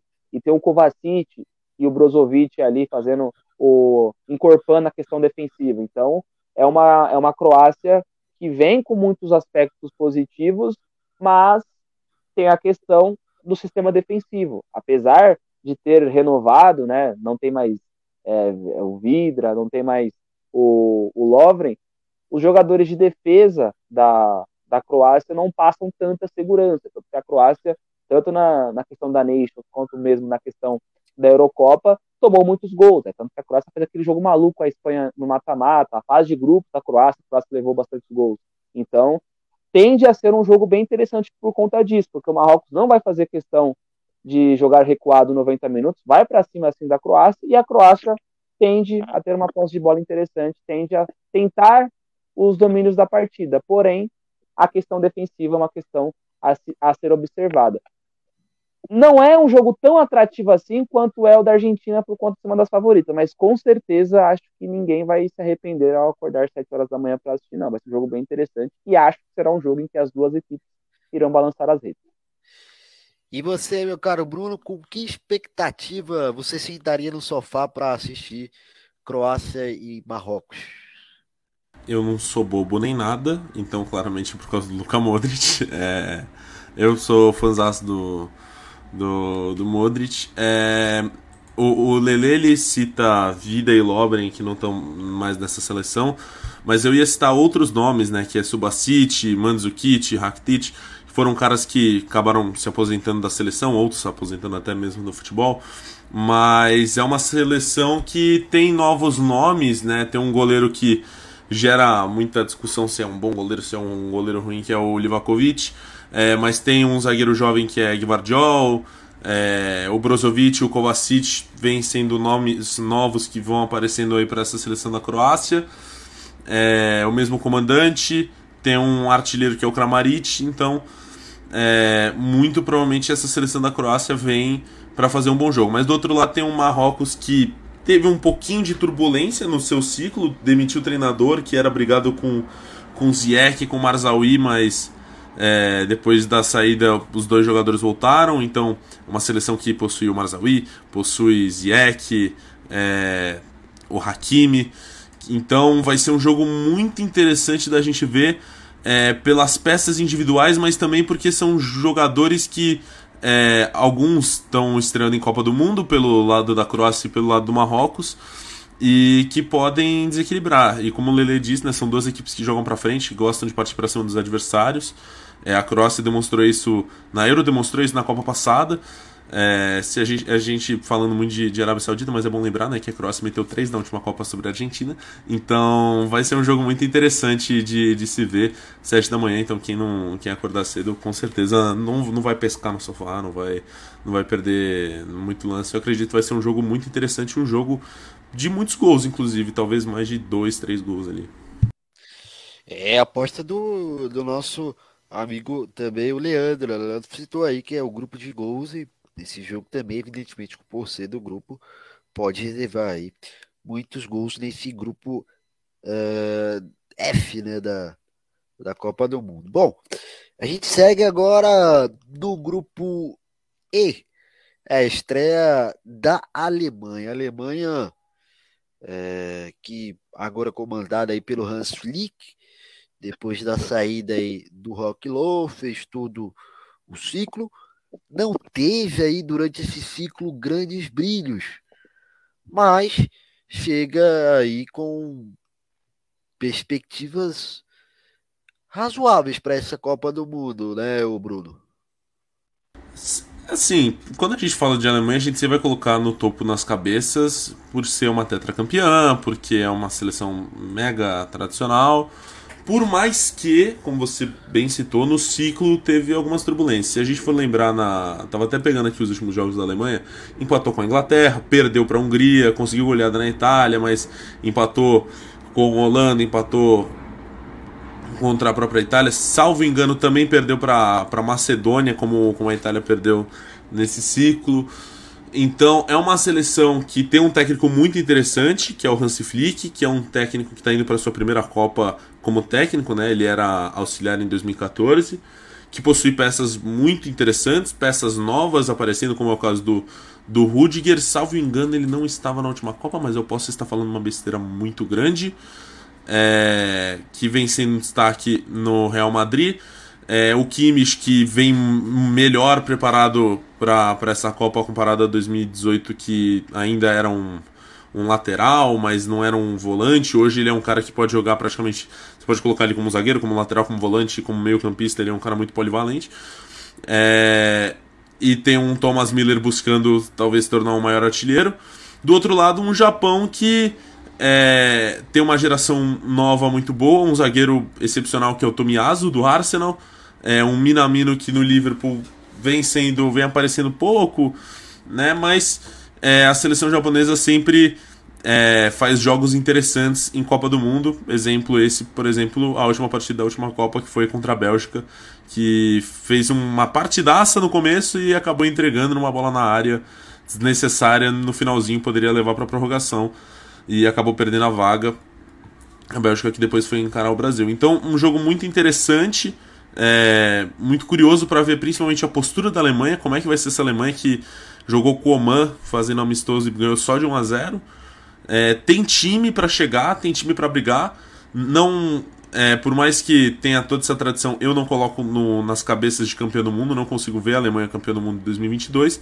Mas sendo estreia, pegando uma seleção é, um pouco mais cascuda, pode, pode mudar tudo, todo esse prognóstico que, que, eu, que, que eu estou esperando em um jogo, né? Mas é observar para ver. Vai ser um jogo muito interessante de se ver.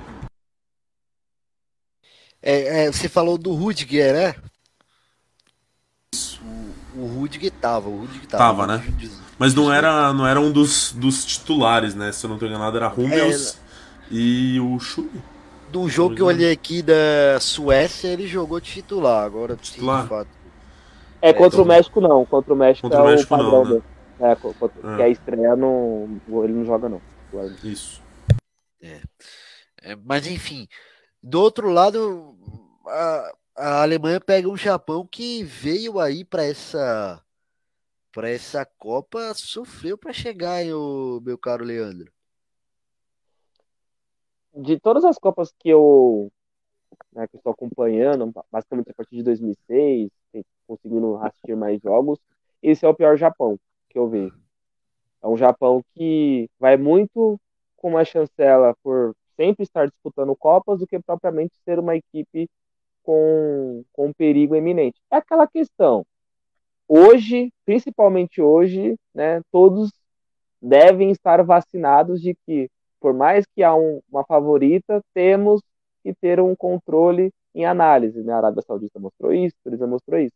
Então, da mesma forma, por mais que, na minha convicção, o, o esse é o pior Japão que eu, né, eu estou é, projetando para uma Copa do Mundo desde 2006, por conta de um ciclo também instável. Individualmente, você pega que as referências do Japão são referências que até tem bons jogadores, mas num contexto geral é mais individualidades do que mesmo um coletivo forte. Só que é aquela questão, né?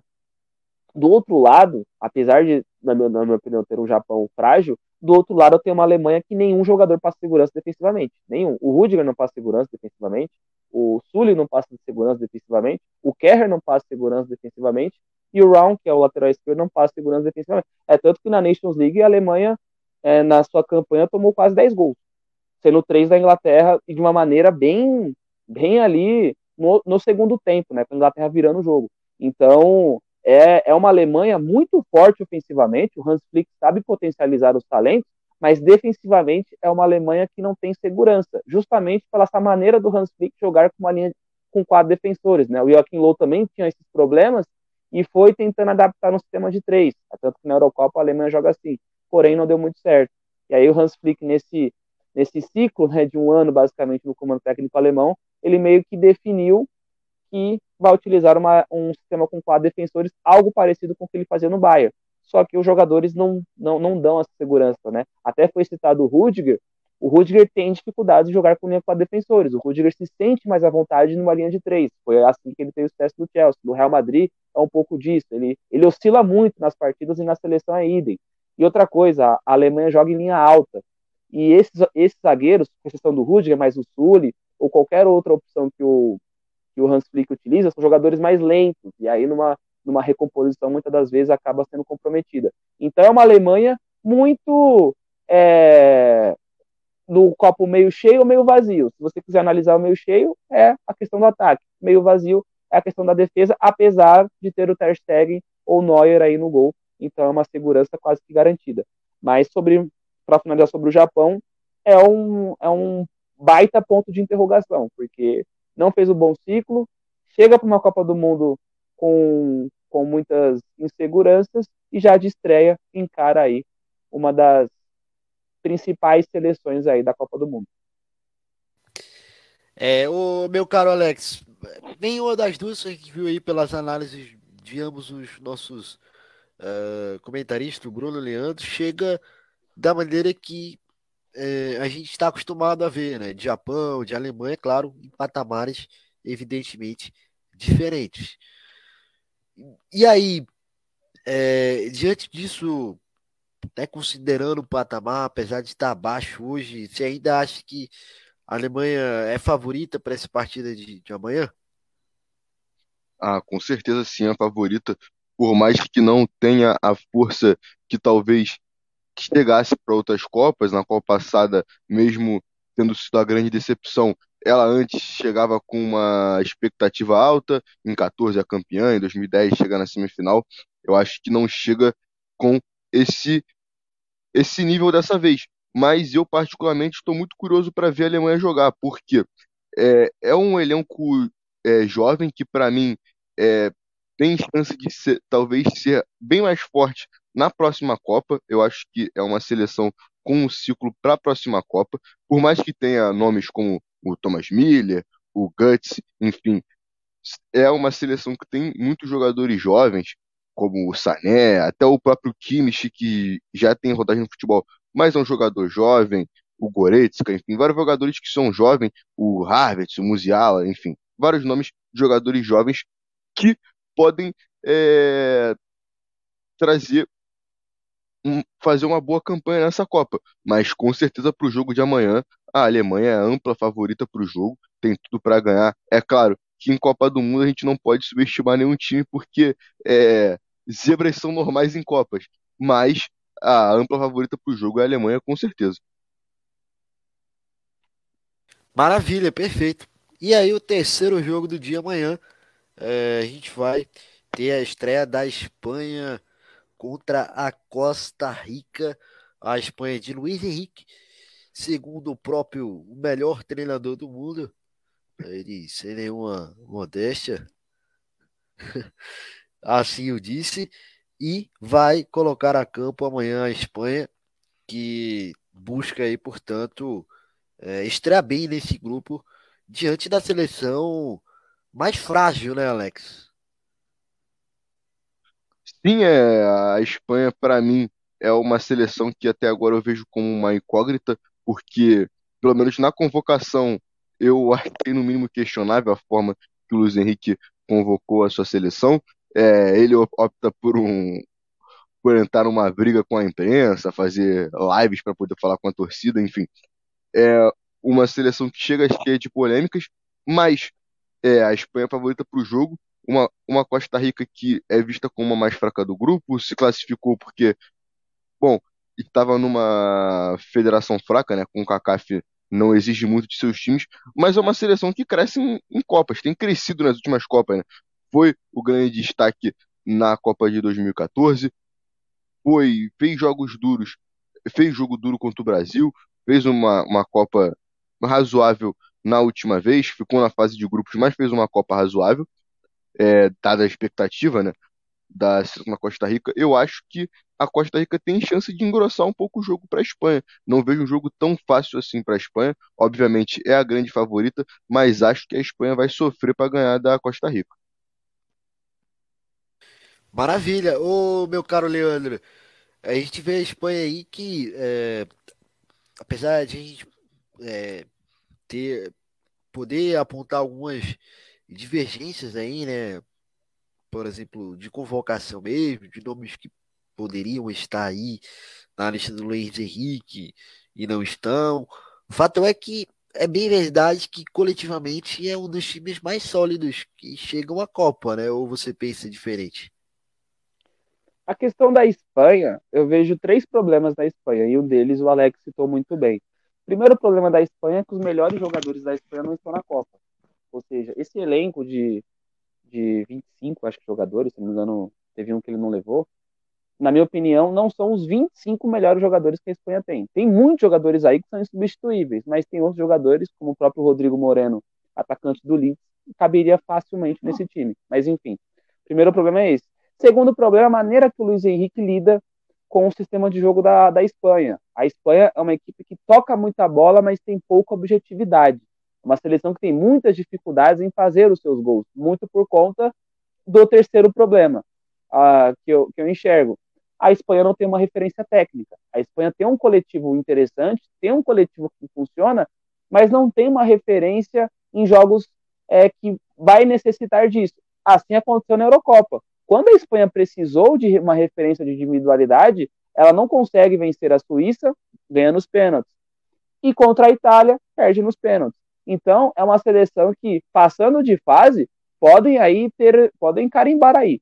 A chance da França, da, da Espanha jogar uma prorrogação barra pênaltis é muito grande, porque ela tem um controle do jogo, ela consegue ter a posse de bola maior que qualquer adversário que ela for enfrentar, só que ao mesmo tempo ela não consegue ter a objetividade ideal para finalizar os seus jogos, né? Ao contrário da geração do início da última década que conseguiu duas Eurocopas e, e uma Copa do Mundo. Então é uma Espanha que é uma incógnita pela maneira que o Luiz Henrique também vem trabalhando, meio de meio que o que vocês falam, no caso a imprensa, não é o que eu quero fazer na minha seleção e eu vou ter um resultado digno porque a maneira que eu vejo é a mais correta.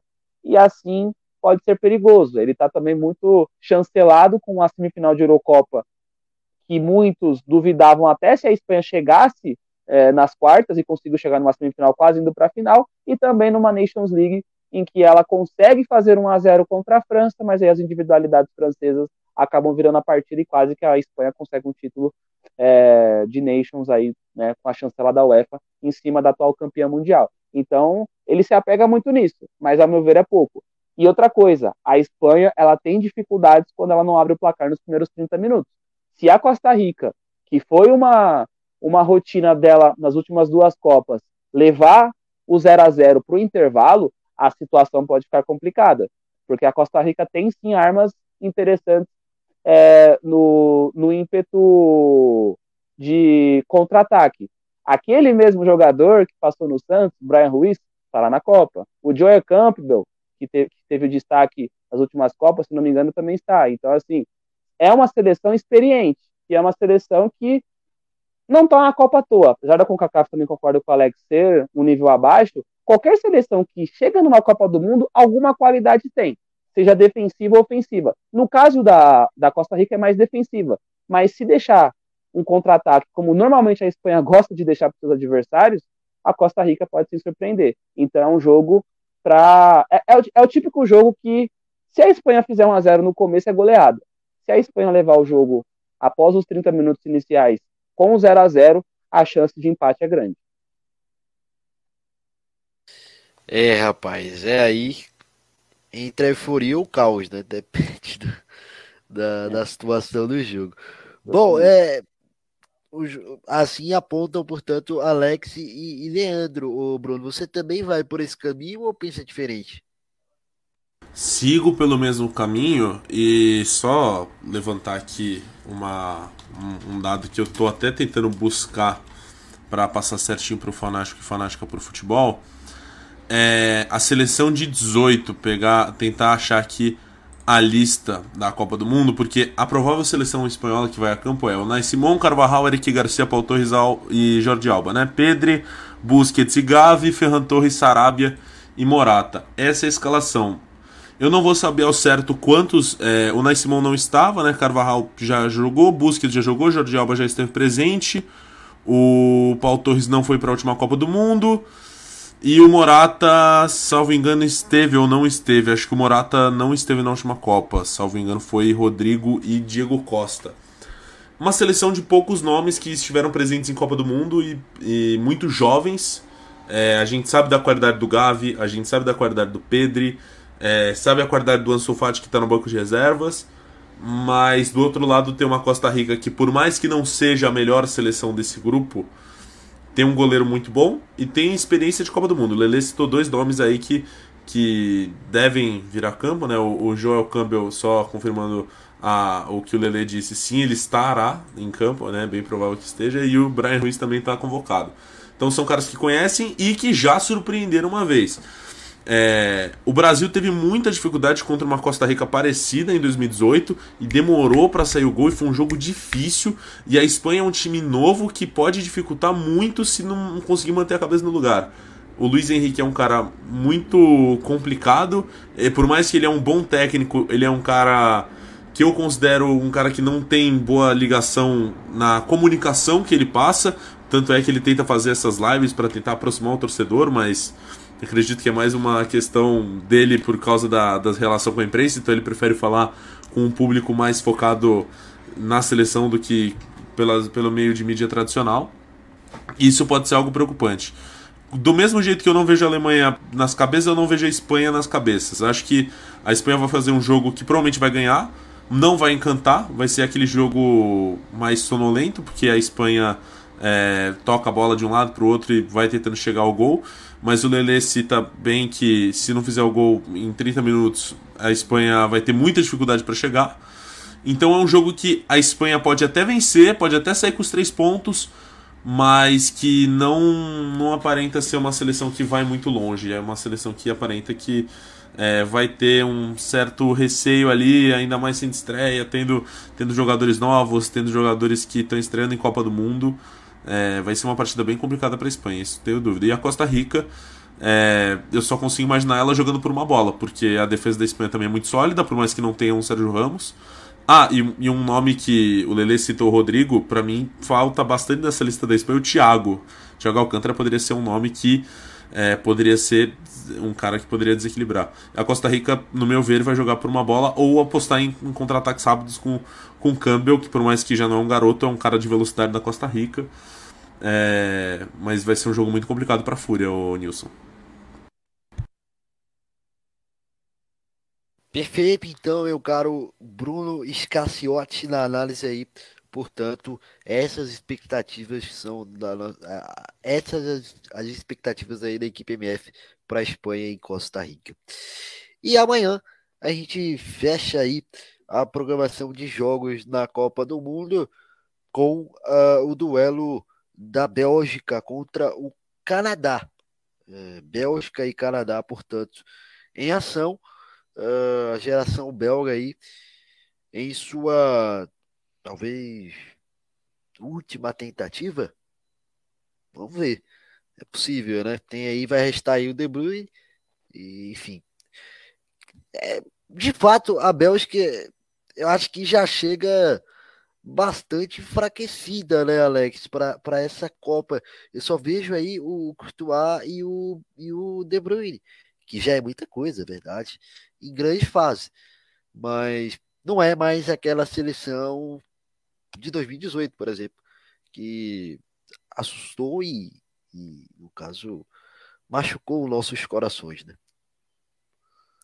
É isso aí, é uma seleção já envelhecida, né? Incrível geração belga que todo mundo fala e tal, virou piada, mas é uma seleção que já está envelhecida, os seus principais jogadores, é, tirando o Courtois, que para mim vive uma fase até melhor do que em 2018. Se bem que em 2018 ele fez uma excelente Copa, mas ele chega no momento melhor. E, propriamente, o De Bruyne, que também na época não era esse. Já era um grande jogador, mas não era esse grande jogador que é hoje. Ele conseguiu ainda escalar na sua carreira. Mas outros jogadores, como o Hazard, que deve ser titular, é, por mais por confiança do técnico, porque ele é um jogador em atividade, não, não faz nada há um bom tempo. Na verdade, não faz nada desde a última Copa, né? Então tem quatro anos que ele não joga futebol. Mas ele deve ser titular e, e chega com total confiança. Quem sabe talvez ele faça alguma coisa, mas a expectativa. Capitão, hein? Ele é capitão, Vai ser capitão. É, capitão, capitão. Mas a expectativa é que ele faça o que ele vem fazendo, que é. Quer dizer, ele vai fazer mais do que ele vem fazendo, porque ele não tá fazendo nada. Então, qualquer coisa que ele fizer já é mais mas enfim, chega com a expectativa baixa. O Lukaku, que é um grande nome, fez uma excelente Copa de 2018, chega com questões físicas é, ruins, não chega tão bem quanto chegou, enfim, é uma seleção que não vive mais seu auge, mas ainda é perigosa, talvez ali após as seleções favoritas, é, né, tirando o Brasil e a Argentina, que eu vejo como mais grande favorito, depois ali que tem a França, a Alemanha, enfim, seleções tradicionais ela tá logo após, mas ela tá ali num bolo de seleções intermediárias, que não é não está entre as favoritas, mas também não tá ali numa abaixo, ela tá num nível intermediário, e eu acho que é mais ou menos o que deve ser a Bélgica nessa Copa, uma seleção intermediária. É, o Bruno, e, e o Canadá, por sua vez, é, chega aí fazendo uma, uma eliminatória sensação, vamos dizer assim. É, e vem aí com o Afonso Davis, que se recuperou né, da grave lesão que, que esteja aí, acabou ficando de fora aí na parte final das eliminatórias. É, tem também o Jonathan David, né? Do, acho que é do Lille, da França, que é bom atacante. É, então, tive que ter alguns bons valores e briga forte, hein? Por essa segunda vaga, na minha opinião, tá? Sei, acho que talvez acho difícil a Bélgica decepcionar, mas enfim, é, talvez não, não se deve se descartar é, descartar né, a, a, Canadá aí por uma briga de, de, de, segunda vaga nesse grupo que é tão embolado com Croácia e também Marrocos, né? Junto a, a Bélgica e Canadá. É, só fazendo um comentário, vocês estavam comentando sobre o, sobre o Hazard. É, ele parou de jogar bola e assim, a gente teve a sorte, porque aí o Vinícius Júnior começou a aparecer mais, né? Infelizmente, que não teve a mesma sorte é o Troçar, que deve ser banco amanhã e vem tendo grandes jogos pelo, pelo Brighton. É, essa seleção do Canadá, na minha visão, é uma seleção que está sendo montada mais para a Copa de 26, que eles já estão garantidos e que devem sediar. É, mas pela campanha durante, durante o pré-copa, né, o ciclo, foi muito bom. É, como você bem citou, foi a primeira a se classificar da, da CONCACAF e voltando a uma Copa do Mundo depois de mais de 30 anos. É, e é um misto de jogadores jovens, tem o jogador do Porto, Stefano Eustáquio, o Hudson, que é um, um volante já que é destaque do, do Besiktas tem muito tempo, é, o Jonathan David, como você bem citou, vem sendo o grande nome do, do Lille.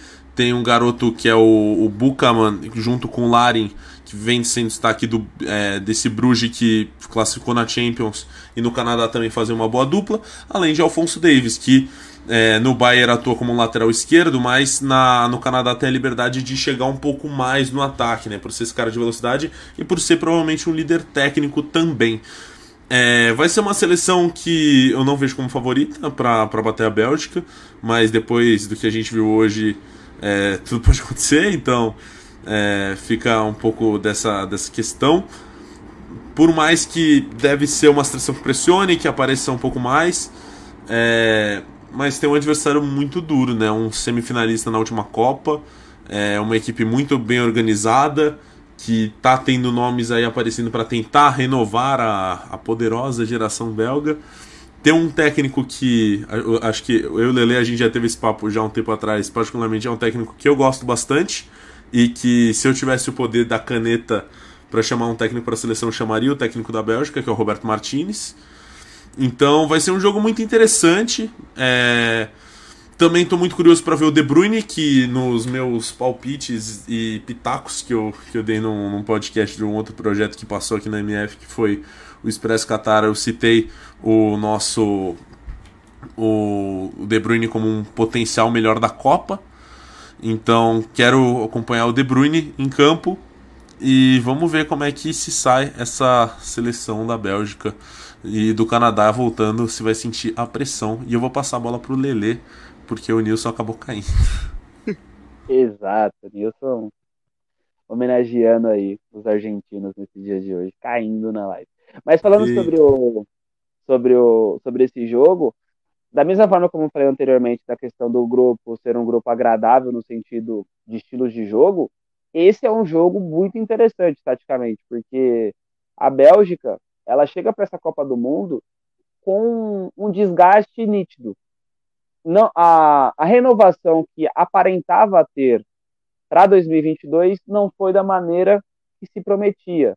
Em 2018, você tinha nomes ali surgindo, você tinha alguns jogadores é, despontando até no próprio futebol belga e que não, e não tiveram né, a performance até 2022, no caso esse ano, para que chegasse nessa Copa do Mundo, é, tirando é, lugar de jogadores que já fizeram parte de 2014 e 2018. Teremos mais uma Copa do Mundo com Vertonghen e Alderweireld. Para mim, isso simboliza muito o que é a Bélgica em 2022. Você tem ainda Witzel, que não faz um bom, uma boa temporada no Atlético de Madrid.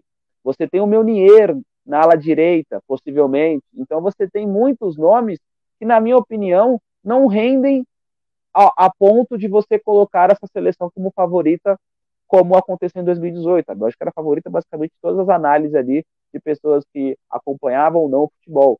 Então, nesse ano de 2022, a Bélgica está um pouco na, na linha de raciocínio da Alemanha e da Espanha, só que, ao meu ver, com menos repertório de positividade, é mais negativo as análises.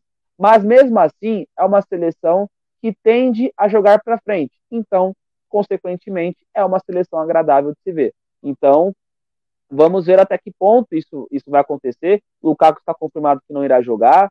Tem Batshuayi como titular, possivelmente. Outra demonstração de que o ciclo não foi feito de uma maneira, a renovação de nomes não foi feita da maneira que poderia ser. O Batshuayi é um atacante é bom até a página 2. Ele, ele, quando você necessita de um, de um jogador um pouco mais referen um, um referencial ofensivamente ele deixa a desejar, é um jogador mais coadjuvante ali. Vale lembrar que Batshuayi protagonizou uma das cenas mais engraçadas da última Copa, chutar a bola na trave a bola voltar para ele, após aquele golaço do Januzaj é, na primeira fase. Então, é, é uma seleção com muitos nomes velhos e tem alguns nomes interessantes. O, o Tillemans, ao meu ver, tranquilamente pode ser titular. Talvez o melhor jogador belga depois do Kevin De Bruyne no futebol europeu está no banco e pode ser uma peça importante no segundo tempo, que é o Leandro Trossard, inclusive, né, Xará, faz uma ótima temporada no Brighton. Tem nomes ali que são interessantes. O Castanhe, que possivelmente vai ser ali o ala pela esquerda, também é um jogador interessante. E tem o Hazard, né? Também é outro nome que aí a gente já, já pode aí contabilizar que não vem numa boa fase, mas tem aquela, aquele suporte de duas Copas e de um jogador que já teve o seu auge e, um, e foi um baita auge aí no futebol europeu, principalmente no Chelsea. Então, temos esse lado da Bélgica. E do outro lado, temos uma seleção do Canadá muito interessante.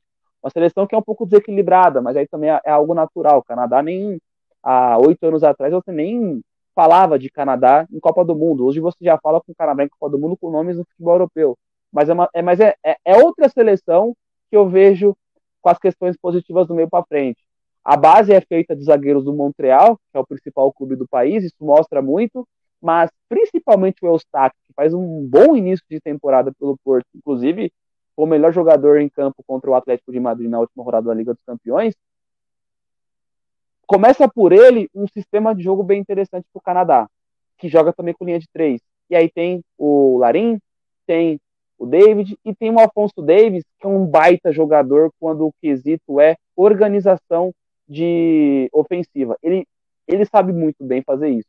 O, o, Afonso Davis ele é muito mais do que um lateral. É impressionante como tá certo que é um nível mais baixo, mas na CONCACAF ali ele foi muito bem nesse quesito, organizando o jogo é, na parte ofensiva ali já no, no, último terço da seleção canadense. Então é, é, um nome bem interessante a se analisar, mas se eu fosse escolher um jogador ali para as pessoas ficarem de olho, além do Afonso Davis, que é do Bayern, é o Eustáquio, um bom jogador, jogador que vem muito bem na seleção, na, no Porto. Então, a expectativa de um jogo bem interessante, mas com essas ressalvas. Um, um nítido elenco um pouco desgastado belga, com uma seleção promissora canadense que concordo com o Brunão. É uma seleção mais para 2026, no ímpeto mais favorável, jogando em casa, do que propriamente nessa Copa. Mas dá sim para o Canadá pensar em uma segunda colocação. Por mais que tenha Croácia e Bélgica como possíveis é, classificadas, eu vejo esse grupo muito aberto por conta dos sistemas de jogo das quatro equipes, das quatro seleções. Então, quem sabe o Canadá já pode surpreender amanhã e quem sabe aí conseguir uma vaga histórica para as oitavas de final. Vejo um grupo bem, bem em aberto pelos estilos de jogo, esse grupo C. Maravilha! Então tá aí é, esses apontamentos. Obrigado aí, Bruno, Leandro, que tocaram aí brilhantemente enquanto eu tive esse problema aí de conexão, me sacaneando aí, portanto. Bom, é, e o detalhe, né? A gente tem a participação aqui da galera que é, participou aqui com a gente. O José Júnior, quando a gente está falando aqui da, da França, é, destacou aqui o Giroud, de rua é um monstro. Um abração aí para o José Júnior. Também é, o Laércio Correia. É, deixa eu tentar ler aqui direitinho a mensagem. Né? A Argentina ficou mais de três anos sem, sem, sem perder. Olha quando perdeu um jogo de Copa do Mundo é, para a Arábia Saudita bem feita. Então tá aí, destacando, né? Quando perdeu foi logo o jogo para a Arábia Saudita numa Copa do Mundo. O Laércio Corrêa aí participando com a gente. Obrigado aí também ao Laércio pela participação, ao José Júnior, a galera que nos acompanhou aqui é, nessa discussão de Copa do Mundo. É isso aí, bem feito para a Argentina mesmo. Bom, é, bom, então, rapaz, lembrando que você que está aqui com a gente, é, acompanhando por vídeo, você pode fazer o seu cadastro aí para apostar na Pinnacle. É, você vê aí o QR Code na tela é, para você é, e ser direcionado aí para a página e, portanto, é, fazer aí o seu é, cadastro e você que está acompanhando por áudio, é, seja aí via podcast ou também pelo nosso site, pode acessar o nosso link da bio do Instagram, arroba WebRadMF. Vai lá na caixinha do aposta na Pinaco, faça seu cadastro e faça a sua aposta, porque amanhã tem mais Copa do Mundo e, claro, é a oportunidade para você é, fazer aí as apostas também. A gente vai estar disponibilizando no nosso stories do Instagram, arroba WebRadMF, o palpite do dia para você fazer a sua aposta lá na Pinnacle. Hoje a gente não deu, né? Não deu para ganhar porque realmente hoje foi sacanagem, né? Falar a verdade mesmo, não deu para ninguém ganhar dinheiro hoje, só realmente quem é ninja. Mas é, a gente no dia anterior tinha conseguido aí um bom palpite, demos aí realmente é, um bom palpite e a galera faturou. Quem sabe amanhã também. São jogos difíceis, mas dá para ganhar também o dinheiro, quem sabe. Vamos ver, né? Mas aí eu vou fazer o seguinte: quero o palpite de vocês, rapaz, para os jogos de amanhã. Eu vou pedir aí um palpite de cada um para cada jogo, começando com Marrocos e Croácia, o Alex. Qual o seu palpite para esse jogo? Bom, eu acho que a Croácia vence o jogo mas vai ser um jogo difícil. Eu acho que o jogo vai terminar 2 a 1 para a equipe da Croácia. Maravilha, então 2 a 1 aí para a equipe da Croácia, palpite do nosso Alex Vilar. Vamos ter também aí é, a Alemanha enfrentando o Japão. E qual o seu palpite, hein, Bruno? Meu palpite vai ser uma vitória da Alemanha tranquila, um 2 a 0 para a Alemanha. 2 a 0 para a Alemanha, então, no palpite do nosso Bruno Scacciotti para os jogos aí, portanto, é, da Alemanha nesse jogo aí da, da, da, da, da Copa do Mundo. É, deixa eu ver aqui o terceiro jogo, rapaz. Agora na minha cabeça aqui fugiu. Vamos ver. Ah, Espanha e Costa Rica. Vamos lá então com o Leandro.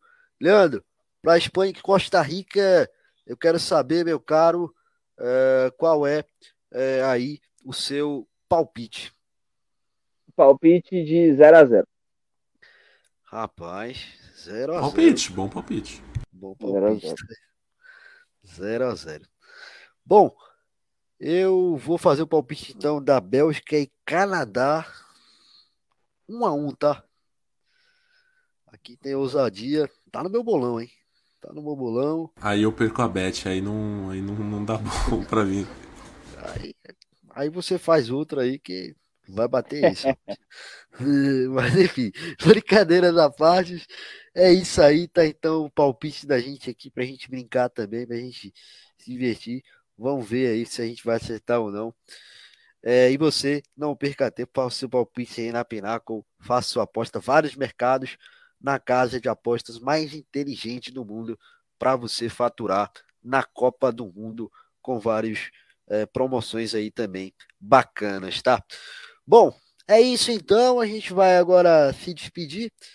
Valeu, Alex. Até a próxima, hein?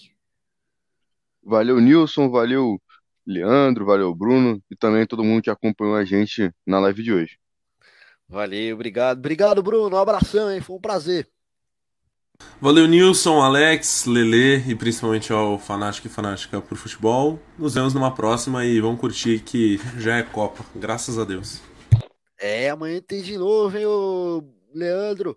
Valeu, cara. Um abraço, sete da manhã, todo mundo ligadinho aí. Novamente começa mais uma jornada de Copa. Exatamente.